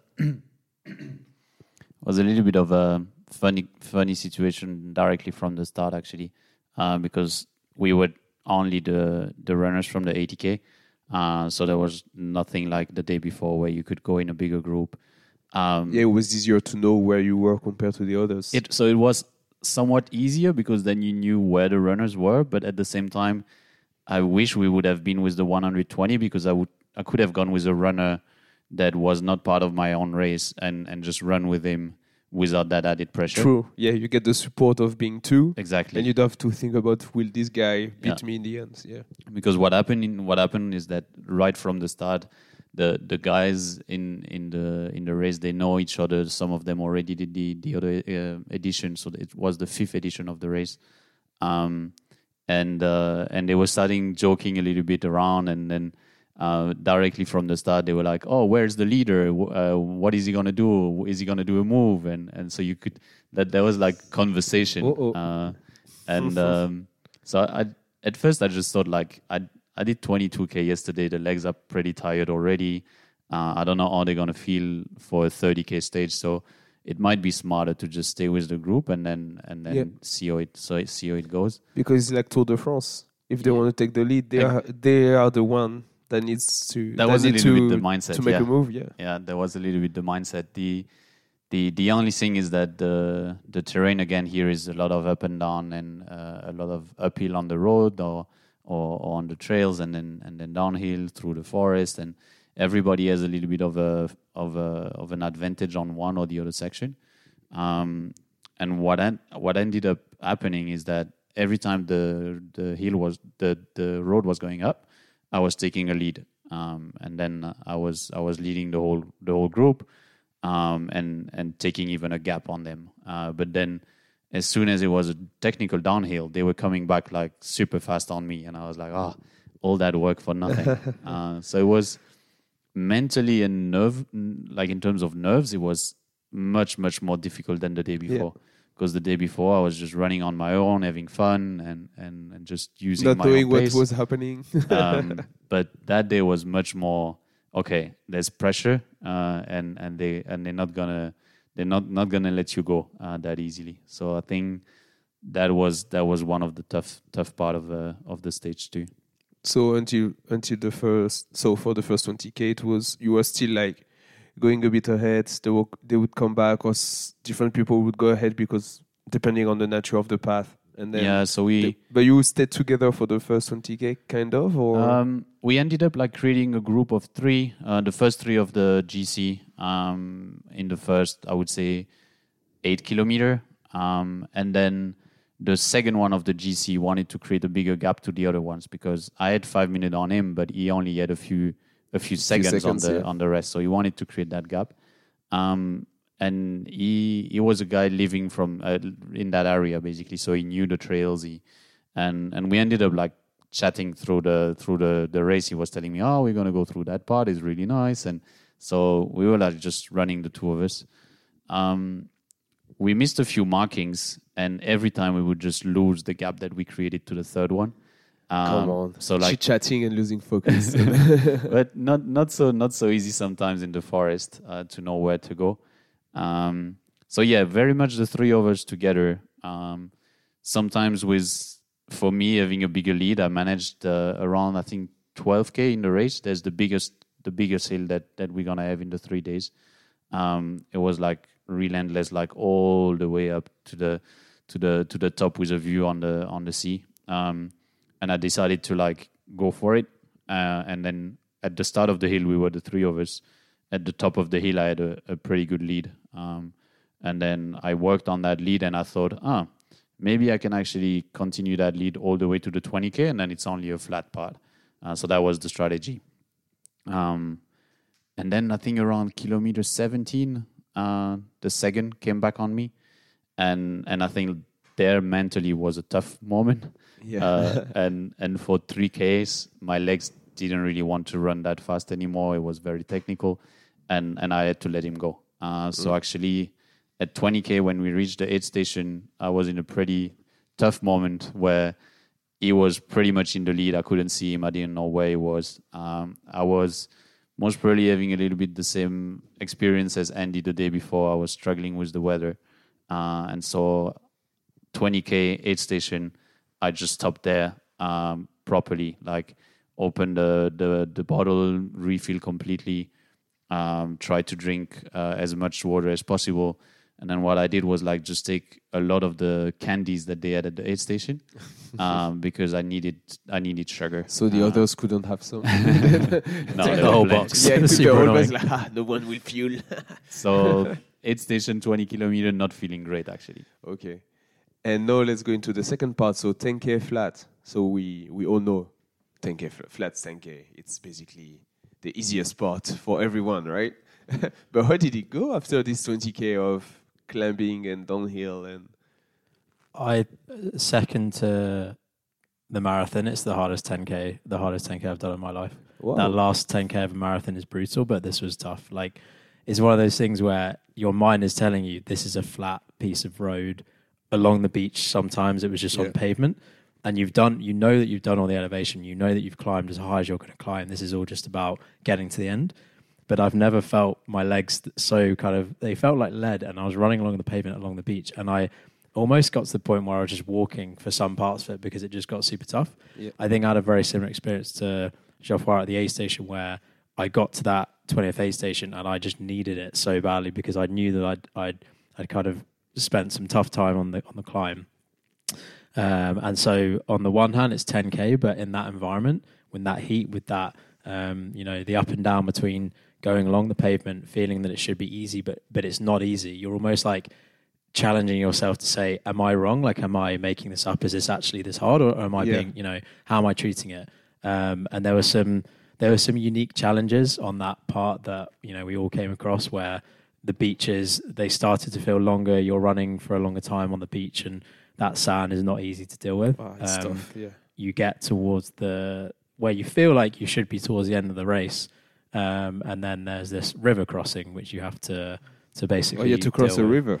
Yeah, you have to cross a river, and that involved a different strategy, I think, from everyone about okay, I'm in a race. Do I take my shoes off and go across the river, and then I have dry shoes to wear at the end? Do I just take my shoes off? Do I leave my socks on? Do I take both off? Do I leave everything on? and I think we all ended up taking a different approach. To So that, what was your approach to this one? My approach was to take my shoes and my socks off. Yeah. I felt that I needed a little bit of a breather at that point to actually prepare for the last bit, but also in my mind, I wanted to run in in dry shoes and dry socks because I knew that after that river crossing, we still had, I don't know, like another three, four k of sand to run on, and that was really that was really sand. So Yeah. that was really tough. So I knew that I was coming up, and I knew that my legs felt super heavy, and so I thought, okay, I'm gonna similar to Geoffroy at the aid station. I'm going to take my time. I'm going to do this properly, and I'm going to yeah, hopefully put myself in a better position afterwards. And actually, the experience for me is I really enjoyed it. I wanted to stay in there longer because the icy water at that point of the race is like, I guess okay, this is good on good. the legs. right? I'm seeing here. Quick recovery. yeah. For you, Julie, the last 10k, how was it? So before the last 10k, actually, I reconsider my approach to the race. I reconsidered the race. I reconsidered the race. I realized that uh, it was nice to just be a tourist and to just like enjoy, look around on the beautiful uh, uh, seaside, on the beautiful cliffs around me, on the forest, uh, looking at the colors. Uh, so I literally took my phone, I recorded a video for the full group saying, hey, have fun, whatever you are doing today in your race. uh, from now on, I think I was still around actually kilometer 10 or 15, like pretty much before 20. I say from now on, uh, I will just be a tourist. So it will take me a while to arrive. I, will, time. I will take my I'll time. enjoy. I will enjoy. so if you arrive much earlier than me, just go take a shower, go to the hotel, don't worry. And uh, so, yeah, my mentality changed Okay. before this 20K. And uh, when I arrived to the 20K, I thought, okay, cool. Now my head should be ready to think about, okay, it's just uh, flat, it's gonna be easy, it's gonna be fine. But then was a big sandy flat road. Uh, so actually, I also had a little bit a moment of uh, thinking, okay, now uh, it's tough. and uh, I maybe breakdown is a little bit a bigger word, but I started really to little bit walk and then run again and walk. And then at some point there were some uh, bike of some tourists on the side. They were not locked and literally i thought about just Stealing get- the bike. just getting a bike But a bike I- on the sand is it better than and, running the- on the and, sand? and that's uh, but then you know I thought okay I just go out uh, of the of the from the beach and then I just uh, go on the road and I will arrive okay but okay no no that's a bad idea but maybe a taxi so the bike is a bad idea, but maybe a taxi. Okay. okay. or or maybe I, I I had really like a lot went through my head and uh, I really thought a couple of times of giving up because it was really really tough. I think yeah I don't know if it was the, my toughest race ever, but it was super super tough. So yeah, it was like yeah, those moments when you're just in your head and you have to be like find reasons to continue, but you imagine everything possible that would make you stop, and you're like, exactly. yeah, this I could stop right here. Literally, yeah, you start to daydream about how I can get out of this situation, why I'm here. Even if before doing the tourist and looking around was amazing, that part was just tough. And uh, when we arrived to the river, actually, uh, that was amazing. Like I remove uh, my socks, I remove my shoes. I Also, crossed for you too, it was socks and shoes off as a strategy. Yes. So the first part was same as Andy. Um, so I removed the socks and shoes. I crossed the river, and, and the uh, cold water on the legs was just the best thing ever happened. and uh, uh, then I arrived. I ah sorry, no mistake. I took on this, uh, the socks and I removed just the shoes. Okay. And now I remember. And uh, my strategy differently. Uh, so I took the socks, and then I decided that I didn't want to put the shoes directly on. I wanted to run on the sand, but not uh, barefoot because that will be painful. So I ran for a while with the socks on the sand. What? Wet socks on the sand? wait, wait, wait, wait. My shoes were uh, of were really really heavy. Were Gore-Tex shoes. Yeah. So if I would make them wet, uh, running too close to the seaside, they will be super heavy. I tried on day one; it was horrible. Okay. Uh, but then uh, running uh, on the sand uh, will make me faster without shoes. but uh, if I would run barefoot, that will be painful. So I went halfway. I, I ran with the socks. Were you were you running in a soft sand or did you have the opportunity to run like kind of close to the water when the sand is a bit like harder? Exactly, exactly. So I was uh, on the uh, wet sand, Okay. and uh, and from time to time, as this experience of the river and the water was so cold, it was so nice on my legs. I will actually jump to the water and then go out, jump With your socks. with with the socks and and uh, bringing bringing basically the water to almost half of my leg. Of, so that was, and this part uh, really Can brought me back the to tourist, life. the tourist on the beach is like, what is she doing? yeah, this yeah. person the- is crazy. She has socks on. She's running in and out of the water. I mean, I was not really concerned about the other participants because if for doing this race anyway, you need to be a little bit crazy. So they were maybe smiling at me and cheering for me.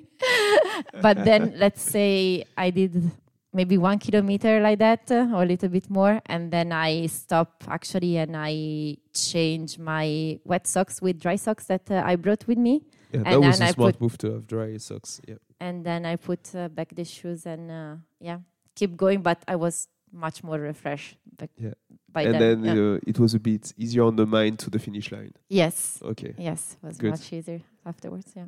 and for you, Geoff, the last 10k because you said the guy was gone. So the first, so the guy that was second on the GC at the time was gone. You couldn't see him. You took a bit more time at the aid station, and then what happened?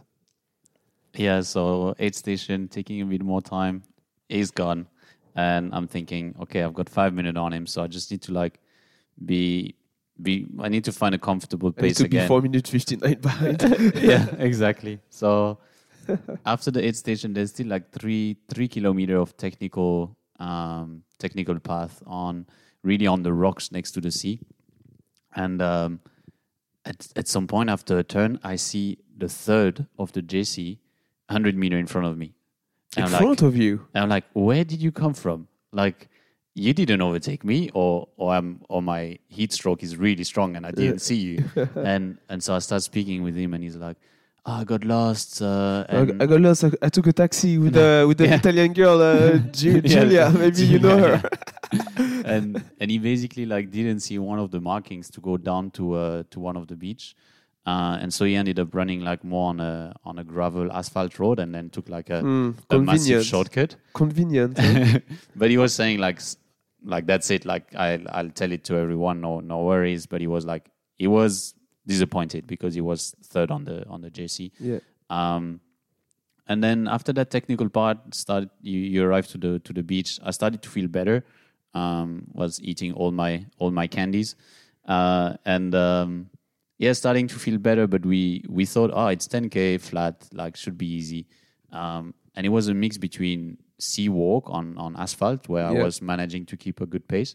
Like the legs were destroyed but you you can still manage to find a comfortable pace but then it was this and then a little bit of beach with the sand and then uh, a, a part where it was like kind of a road but sandy road and you need to find like the way like if you run in the middle it's a bit like a Paris Roubaix if you if you run in the middle there it's actually not good you need to run on the On side the of side, it yeah. Where it's a bit Uh, more compact, probably yeah. for that sense. exactly Yeah. so it was like a, a mix of all of that. And then you reach that point where there's only two kilometer left. You need to cross that river. And I still couldn't see the guy in front of me. And there's like a, a long stretch of beach. And I was like, okay, those five minutes that I had yesterday, So I guess they're gone. You were the guy that was like, I got no time to lose, got no time to waste. I need to cross that river straight away. And Well, not even, not even, because I couldn't see him, and I, in my mind, I was a little bit like, okay, he's gone. And my strategy was remove the shoes, go through with your socks, and then on the other side, remove the socks, put new socks on, and then put the shoes again.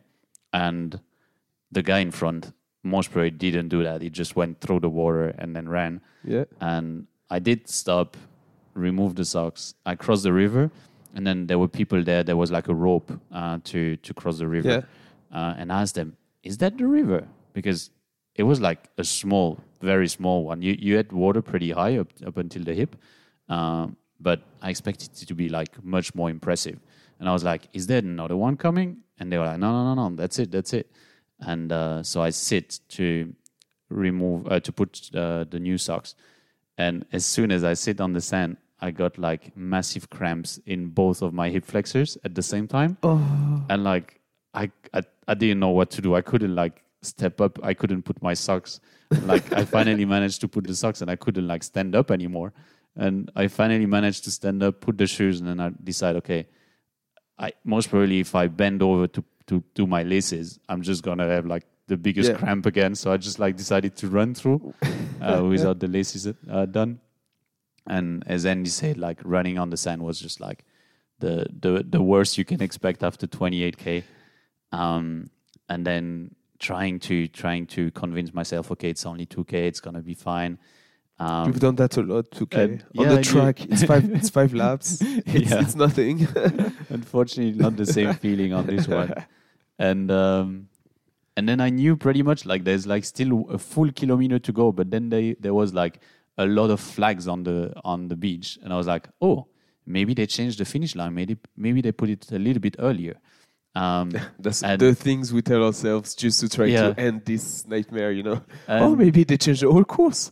Why is Giulia in a taxi? yeah, next to me? yeah, yeah. and no, it was actually just a, a windsurfing spot on on that beach with like huge amount of equipment and flags and um, and so past I went through that one um, past that that last last stretch and then you actually do the the last 500 meter on the road again um, and then yeah crossing that finish line and I knew that I was second I just didn't know how far I was from the first one Yeah. uh, so that was the kind of the uh, the first thing I, I I thought about trying to understand, but I was also pretty much tired. I was just like, okay, give me food, give me a massage. I'm I'm done for today. And so, how was it then? What was your gap to the guy? Yeah. So in the end, he was two minutes in front of me. Oh, Um, and as soon as I knew that, I was like, why did you stop at the river? Why didn't you just cross with your shoes? Why did you sit down? yeah. like but all those questions. But then I thought, it's fine. two Um, minutes, it means the guy as well yeah. took some time at some Exactly. point and stuff like and this. uh, so still still super happy finished second of the second day it was a tough one mentally uh, and i was still leading the race with three minutes yeah, um, nice. on the GC Cool. So this time, after the second day, what was your approach to recovery? We understood that Geoff went straight to give me massages, give me food, give me fuel. What wa- what was it for you, Andy? It was very similar. The massage and the food was great. I think I, I kind of maintained my focus on that. Um, I didn't have as much of a headache. I felt I felt a bit weirdly. I felt a bit fresher on after the second day, just purely because in my mind I had we'd done the toughest segment. I didn't Yeah. know that in terms of the and stage. it was sorry, it's one day left. is one day left, and like somehow you become two thirds into it, and the mentality switch towards if I do this properly, I can. I think I can finish this whole thing, and I Yeah. think I can actually say I've I've experienced it. So that was a bit more the mentality. Um, like Giulia said, she was kind of a bit more in survival tourist, enjoy her life mode on the second day. So we had a little bit longer to to wait for her. So there was more time to get some food. We kind of we were chatting to some of the other you, Giulia. competitors. Thanks, Giulia. Thank you for the recovery time. Um, I managed to maintain my 45 minute gap behind Geoffroy, which was an, a good numerical thing for us to to, to stay 45 minutes away from each other. Um, and I think we said with Giulia that we were kind of almost lucky on the the second evening that the town wasn't as maybe appealing to to sort of So be a tourist in. in. So we felt like you know maybe this is a good idea to sit in. Um, I think we both had about four plates of food in front of us at once at dinner, so it was kind of a a big fueling evening, um, just trying to, to trying to survive going into the third day. So yeah, Julie, this time no visits of the town, just f- focus on food. yeah, exactly. As Andy said, like the city was luckily not as beautiful as uh, Tossa de Mar. Nice, but not as much. And so I was like, no, today is good. I have no motivation to visit in anything. And actually, I arrived to the finish line and I just uh, went on this sidewalk. I sat by myself and I was really, yeah, I was in tears. it was so tough this uh, second day.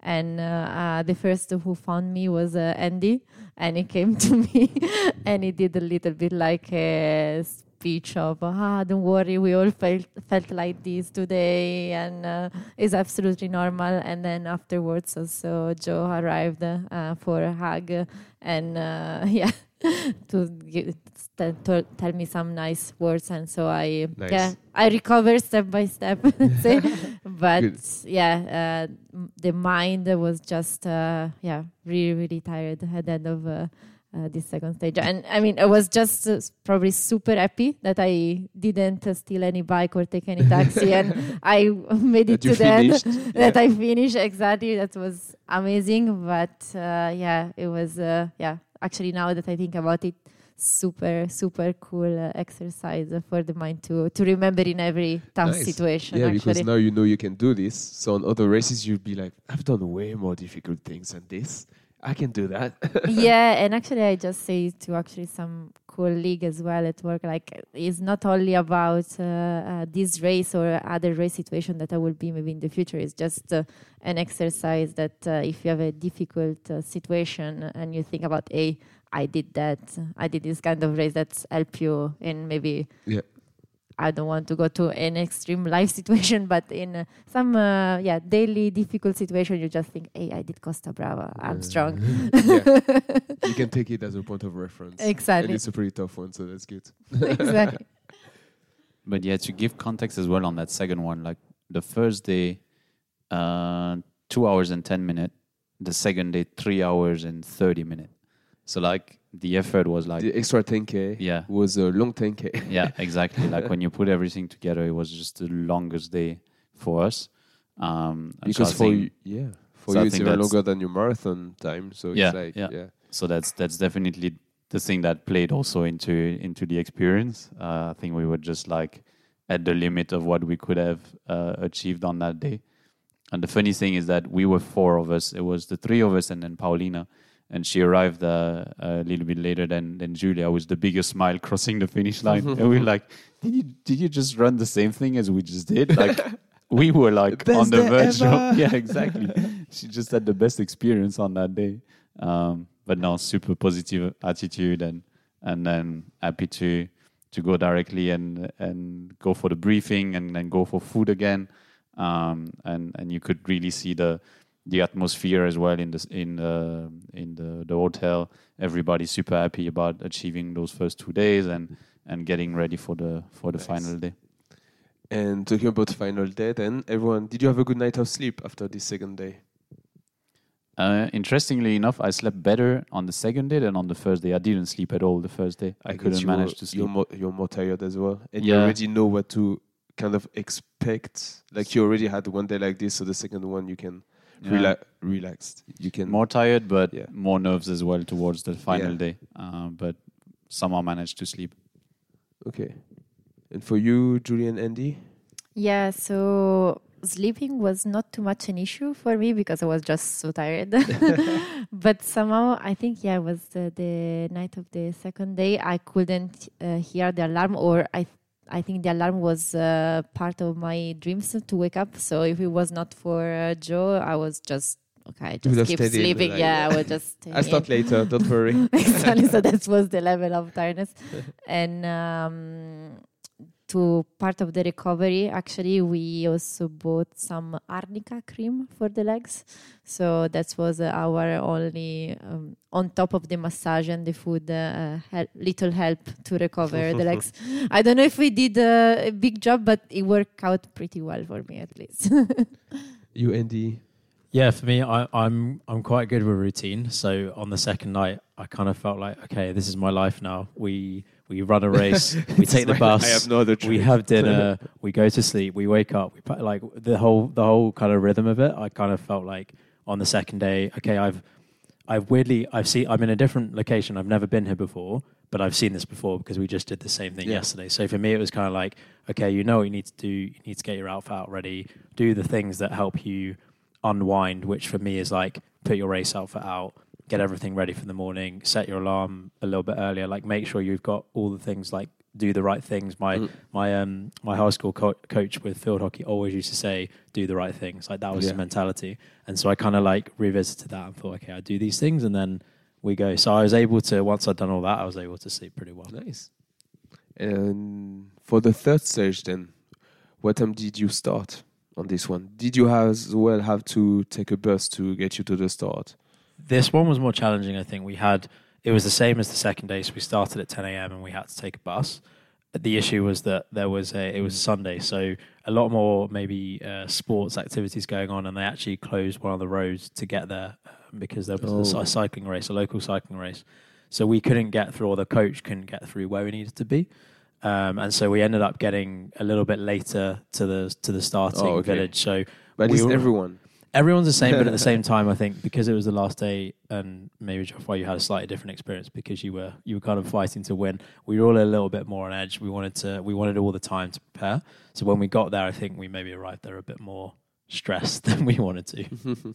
Yeah, I think we rushed from from where the bus um, left us to the starting line, still thinking that the start would be at ten, uh, and we arrived there like ten minutes before, and we still had to like, for myself at least, put the bib number on. Uh, for Giulia, put like a band bandage around her knee uh, to to stabilize the knee, um, and then making sure that we fill the bottle, put the electrolyte, uh, Yeah. all those things, and then we thought, ah, before ten, that's not gonna work. So there was like a lot of tension. Um, but then as soon as we arrive on the starting line area, they decided to uh, to push the start to 10:15. Uh, so we had more time to, to get ready. Um, it was still pretty rough. Uh, I, I remember being ready just before the start of the of the race. um, and then on that day, we were starting from Cadaqués, uh, super nice city uh, by by the sea, and we were going all the way to a, a city called Portbou, which is basically the last Spanish city before the French border. Okay. And how long was it? This stage? Um, 29k. Uh, so we had 22k. Another 30k. uh, Exactly. yeah. 22k on the first day, 30k on the second day, and 29 on the last Yeah. day. Um, but then the the the profile and the the technicality of the of the race was completely different. Yeah. What was the profile for this one, Giulia? You, if you. So this one was much more um, flat in general, beside the first part, which was the biggest hill of the full uh, of the full uh, stage race. Um, so it was a right from the beginning, uh, like a big, big uh, climb uh, of uh, around 300 meter, if I remember correctly. Yeah, I think up to 380. Uh, so it was three kilometer of only climbing, uh, going From from, the start. sea level to 380 meter of elevation. Whoa! Uh, s- that's No that was stairs the- or stairs? Uh, no stairs, but a lot of rocks, uh, very uneven. Yeah. Um, and so, like a yeah, very technical one in terms of of running it. A lot of people were walking it or doing Yeah. a, a mix between both. Yeah, which for me still worked pretty well because I like the appeal. and it was funny because we started together that day with the with Andy, uh, and uh, we were thinking uh, to run it a little bit uh, together, and um, but he doesn't like the uphill uh, as much as I need to work Welcome on the to my club. downhill. Probably it's the same for him on the uphill. So um, yeah, I, I went for it again, and uh, it's funny because I completely give up on. Uh, being competitive and I was uh, completely on the tourist uh, for the last day was just whatever happened happened. Yeah. but then was fun because again as I'm comfortable on the uphill I was still quite in the front so I was like oh my god no I can't go back to this to this mentality again uh, and uh, so yeah it's this big big climb at the beginning but then it becomes uh, actually um, it, it- there are a little bit of up and down in uh, in the gravel and uh, those are actually in a quite wide uh, road uh, and uh, really really runnable uh, so um, if you are trained for uh, running flat uh, you are yeah quite Okay. good place for When- for this race yeah Where was the first aid station on this one? Uh, I think it was after like 9k, like around 9 to 10k. Oh, so you had two aid stations on this yeah, one? it, Yeah. They, they all they always had like the same same idea. Uh, Okay. So one aid station every 10k, more or less. Okay, perfect. Um, so this time we had one aid station after 10k, one aid station after 17k. Um, the first aid station was basically you had the first hill going up for 3k, and then downhill, as Giulia said, pretty pretty runnable.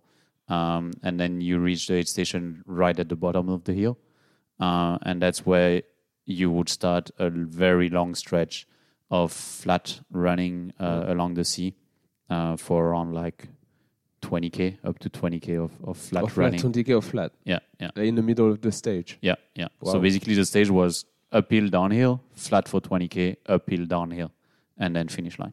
Okay, so let's take it to the end of the flat 20k then. Uh, for you, Andy, the start. So you started with Giulia.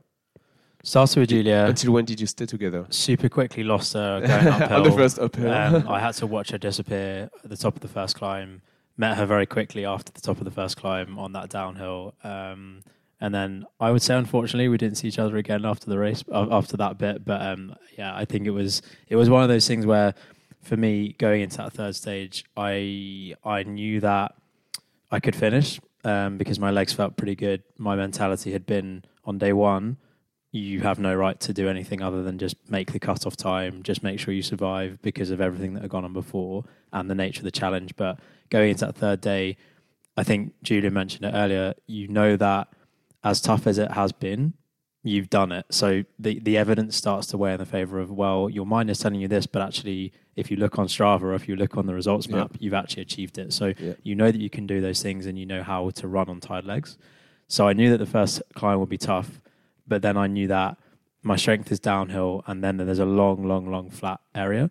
So how it went for me at the start, at least, is the the first climb was survive that, just walk up, make sure you're in a good spot, maximize the downhill, make sure that you're beating people that you should be going past, and kind of give yourself that gap so that when you get to the flat, all then it's about you maintaining it. Like I'm a strong flat runner because I run regularly these kind of road events, so I know how to do that. And then it was really just like that's where you need to put the gap, knowing that there's going to be a an uphill. So not gap in the sense that you know, not I'm not talking about Geoffroy being at the front of the race, but within my own personal race, it was kind of that's where I can maximize this, and that's where I'm going to have Yeah. fun. Well, it makes Because I more know- sense as well to give more effort. Exactly, Yeah. and and as well, like for me, because I said I wasn't really competing, but after the day two, I was around 24th in the GC. Oh, okay. So I knew that I was like, okay, you start thinking, oh, I'm gonna, can I make the cutoff? And then you realize Top that you're actually a little bit better than that. So top 15. exactly, my start Top 10. at the start, my mentality was like, if you could get top 20, that would be a that would be a serious achievement based on where you've been and everything. So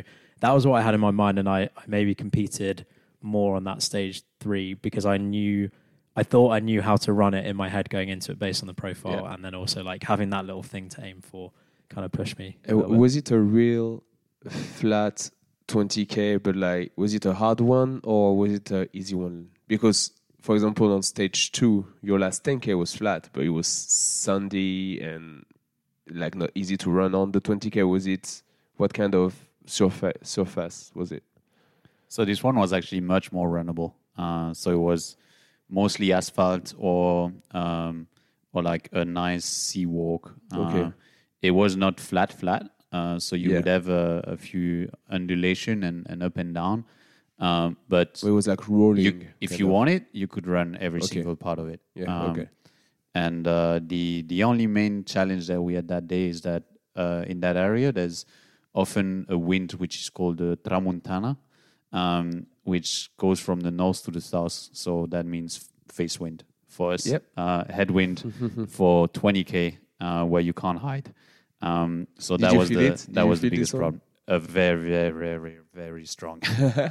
okay Yeah, a lot. That was tough. That was there's some videos that I took, and it's a guy in front of me who's wearing a windbreaker. He was smart. He, he wore a jacket, and all it is is just you can see him like fighting, almost almost going backwards. So your momentum at that point is like, oh, this is easy. Like I'm going to run flat, and then the wind says, nah, that's not not going to happen. i'm curious what was your your pace there for example like to, to compare to your regular flat with no wind I, I I have no idea, but for me, I could only remember that the wind was just moving me from one side to the other. oh okay Yeah, it was Wow. that that level, and I I found uh, let's say a lot of friends on the way. Did you stay Um, uh, behind them to hide? exactly.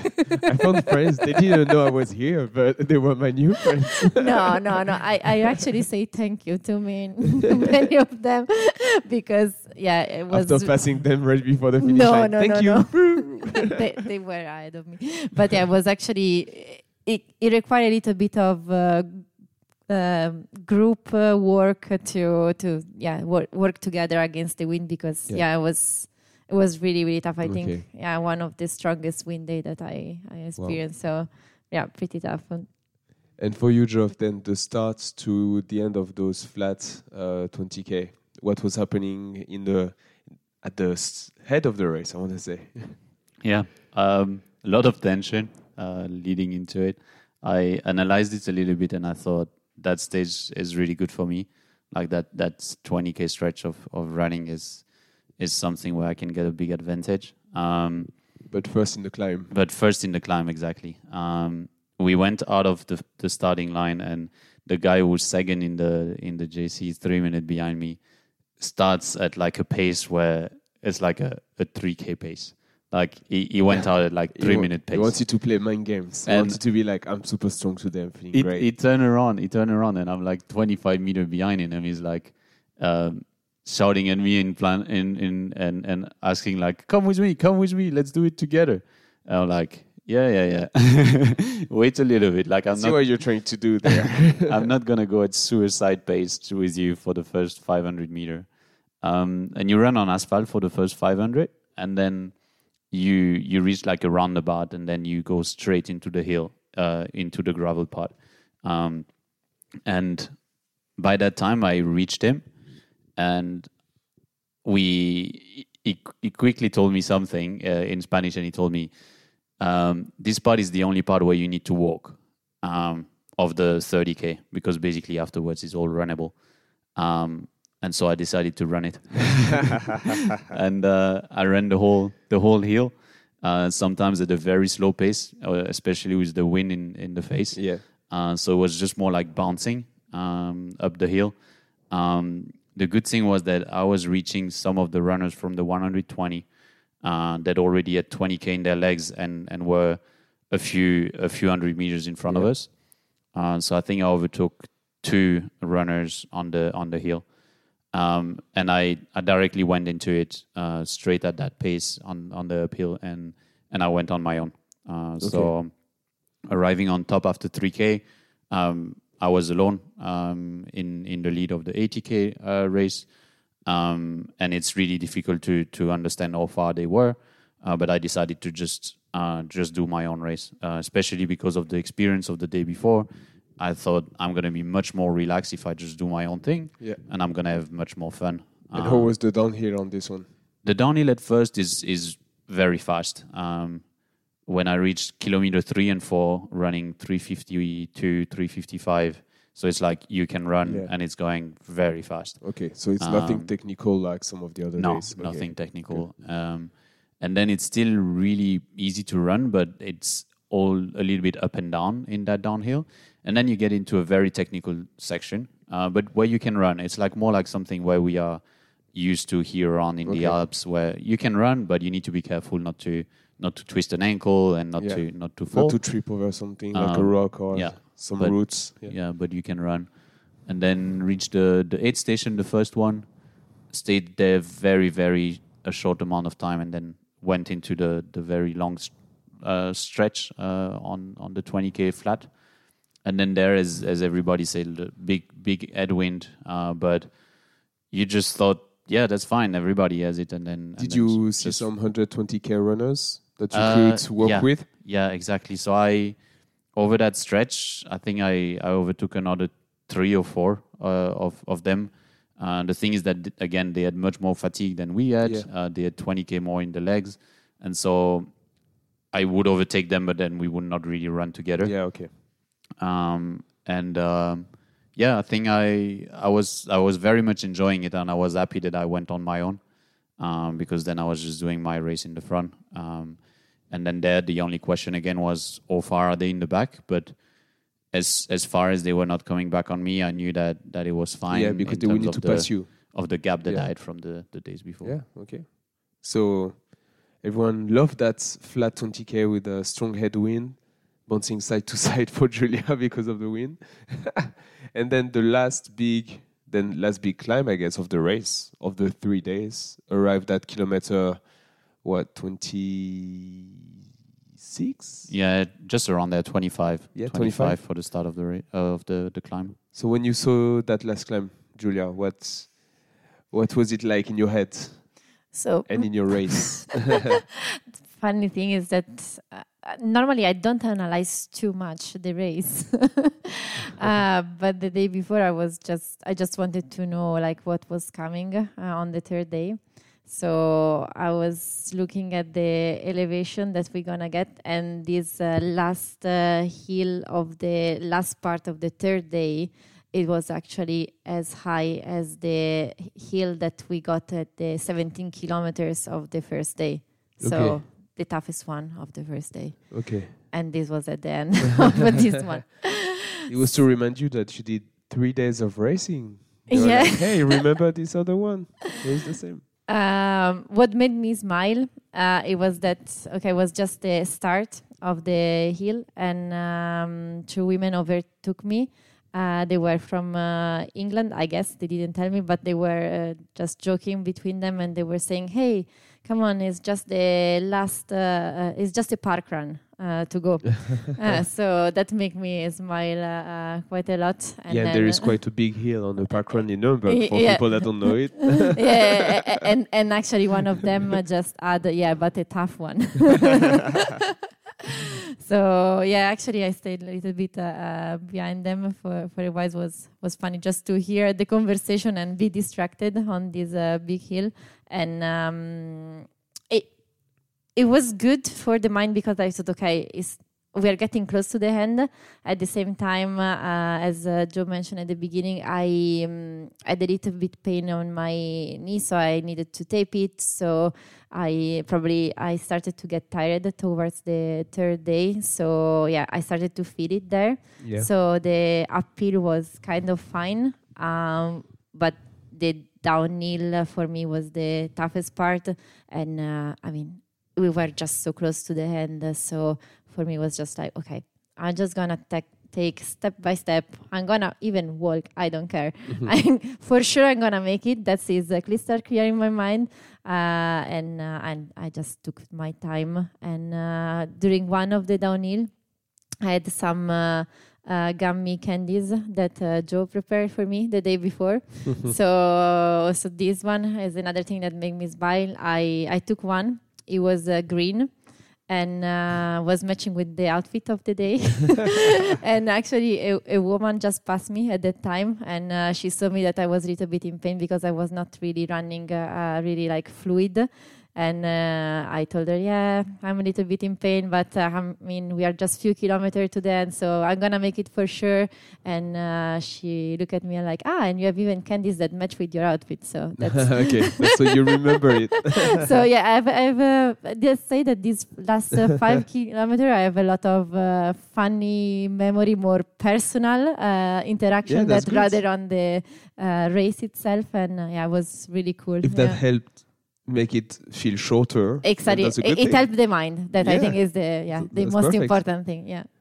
And then until the finish, then a bit wobbly on the knee, but in the end, yeah, when you reach the yeah, finish, really step by step, really going uh, really easy. Uh, and again, uh, hearing the music uh, of the finish line, I think this is like amazing. Like, it's one of the biggest motivation because there is a, until a certain point you don't hear anything, and you're like, come on, we should be close. And then at some point you start to hear the music.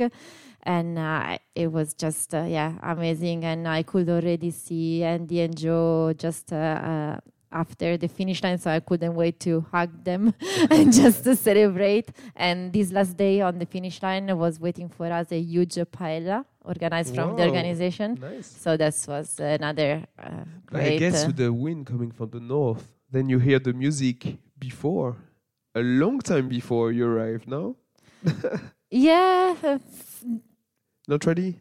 N- not too long before, Okay. but that, that, maybe that at could play. Maybe you little think bit you're less than one maybe you think kilometer. you're close to it, and you're like, yeah, so close. I can hear the music, and the wind is so strong that in fact you're just like still quite far away.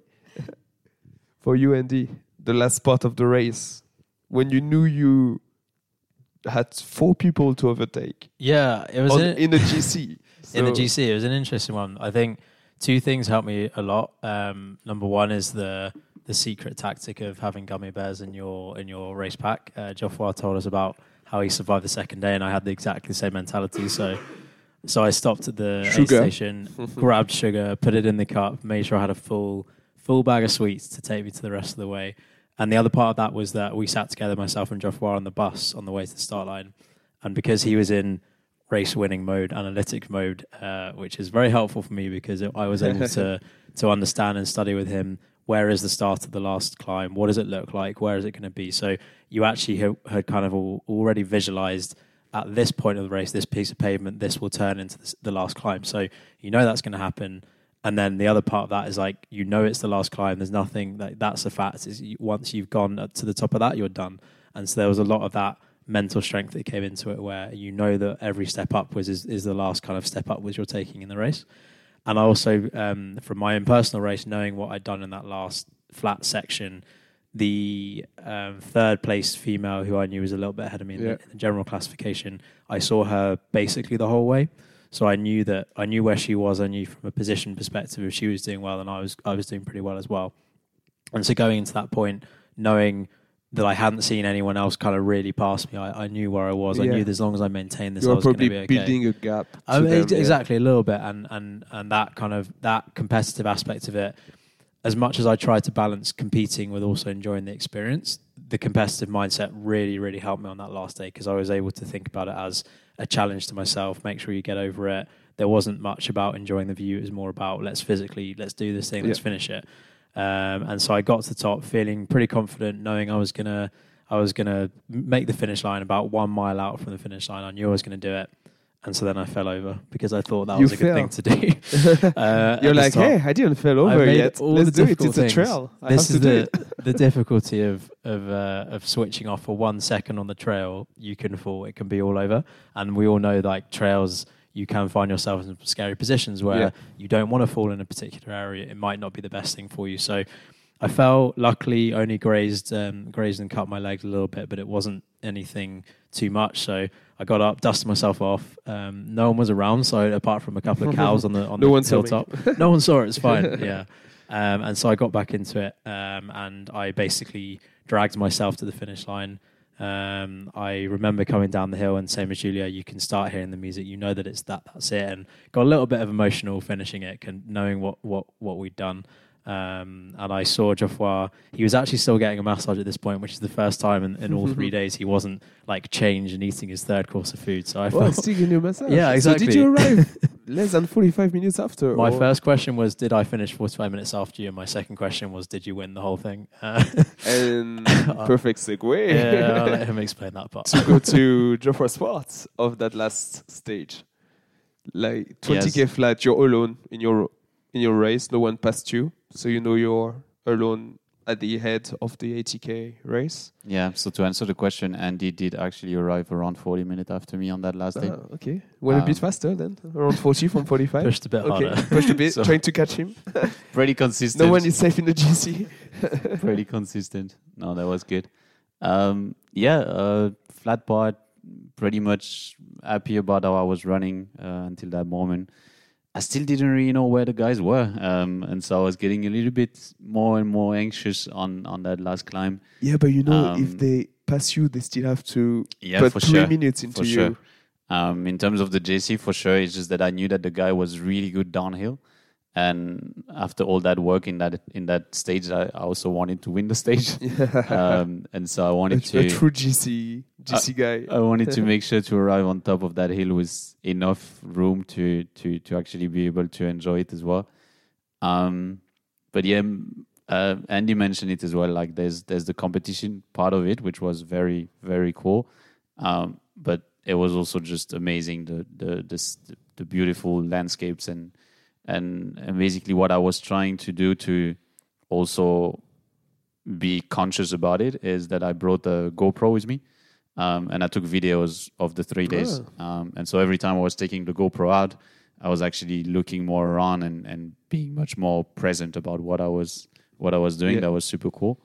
Um, so I used it a few times there as well with the with the wind and with the the wait to see the results. uh, yeah, yeah. Let's try to put something together. Um, and then, yeah, arrived on that climb. Um, the wind was was so strong on that climb. on the like- climb as well. yeah, on the climb as well. Wow. I arrived towards the top of the climb, and the wind was like slightly from my right. It was pushing me towards the towards the void on my left, uh, and and and there I started I started to walk some part of that of that climb. Um, I was it was one of the first part that I actually walked of of that race, but I it was just impossible to to run at that point. And then I thought, okay, I just need to make it to the top. Like my finish line is the top of that hill um, and then started the downhill, which is kind of a single trail, not too technical. You can run it. Uh, that's where that's where Andy uh, mentioned before, um, and then he mentioned the cows. Um, and it was my third encounter with a cow on that day that didn't want to move. The Uh, car. yeah, the no the cows. ah, the cow. Sorry, yeah, I was sorry. like, huh? What was the car Um, doing on the trail? So on a on a The single cow. trail, I tried everything. Tried clapping. Tried screaming slightly. Didn't move. Um, and so Go I, over it. I basically Go like on it. there was like no no space to go around it. So I tried to go around it, and then I I stepped slightly off the trail, and I was like just about to like get like the you the biggest cramp on my leg, and I just thought like if that cow make me lose that that day, like I would be so pissed. Uh, so managed to go around that, and then there was a section on the asphalt going downhill, um, and very very unfortunate that day. Actually, there was a, a wildfire um, in the south of France, just Yeah. over the border. Okay. Uh, so on on the next hill, and and when you when you arrive on top of the climb and you go down to Portbou, um, it was fully uh, fully covered in smoke. oh, you could Um, feel it, I guess, you could you you could smell it, you could Yeah. see it, um, and it was was very a strange feeling to go into it. Um, Not nice to run. and then yeah going down going downhill then afterwards in the technical part um my legs were just they, they just didn't want to run anymore so every time i was like taking a little bit of a wrong step like my my quads and my hamstring were about to like go into a full cramp and so i was trying to just repeat myself what i've repeated myself for the last three days which was slow is smooth smooth is fast and i went the slowest possible on that downhill, but just to make sure I would arrive. The slowest to go the Um, fastest. yeah, so then arrived the last few stairs going down to get to the to the city. I looked at those stairs and thought those are the last one I need to run. Uh, and then arriving to the city and and yeah, you've got the finish line like so so good. Like it, uh, Andy mentioned like the emotion that go through. Um, and on day f- one and day two, um, at the award ceremony, I would receive the, a bib number that say leader. Um, and so I had it in my pocket and, and took it out because I was so proud of actually arriving as a leader through uh, the, the finish line in the first position. Um, yeah, loved it. Um, directly uh, called my family to let them know because they were tracking me the whole day and they had a hard time to track me on the on the website. Um, and yeah, amazing, amazing experience. Uh, went straight into um, talking with the organizer uh, of the of the race, talking with the one of the 120, That's why when Um, you arrived, he and- was getting a massage. Because Exactly, he was getting- chit chatting the whole getting some time. when you paella and uh, and some food before actually going into the massage. Uh, Nice. And then waiting for the for the other three, uh, for Giulia, Andy, and Paulina to to arrive. Well, quite a adventure, huh? Would you do another one again, stage race, or not even stage, but like more ultra distance trail? As soon as I crossed the finish line and I called my family, my brother said, "Ah, so next year you do the long one, right?" and that was not really what I had in mind. Like it was super cool. At first, I was like, I don't know if I want to do it again. Um, in retrospect, I think I would love to do it again. Yeah, it's always this right after it. You're like, never again. Two days after, let's sign up. For you, Giulia, would Yeah. you do another, maybe another one, or So I love the experience of being a group of friends, being there together. So the motivation of being excited, of knowing on the finish line, I'm gonna find some of my friends. And uh, in the case of Paulina, uh, she, we will wait for Paulina, but Yeah. she will just have this amazing uh, smile arriving every day and just making feel things easier than what they seem. So I think I would really like to do it again as experience. I think I love the stage race uh, experience.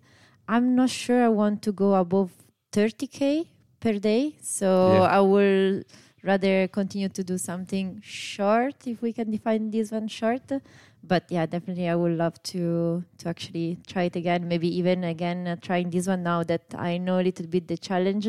And uh, if I do it, I would love to do it again with uh, some, a group of friends uh, and maybe the Nice. same one. and for the really training cool. this time, you know to use the step climber in the gym. ah, yeah, exactly. Thank you for the tip. Yeah. for you, Andy, Yeah, I think Giulia mentioned it there. It's it may be a little bit for me the opposite. I, a part of me wants to understand how long you can keep moving on the same pair of legs for the same amount of time. Like Oh, you have a 40K, lot of races for 50K. that. Yeah, exactly. So because the three day challenge was it was amazing to do 80k across three days to kind of split them up. I think that was it was unique, and I think we all you know we were all super proud of how we achieved that. But there's part of me that wants to know how long I could actually just Yeah. go running for, and how long it would be before I'm like, no, I actually physically have to stop. Like this isn't. I mean, you can do it whenever you want. I guess so, but I mean maybe the Just leave on a Friday night after work and never stop until Monday Just keep morning. going.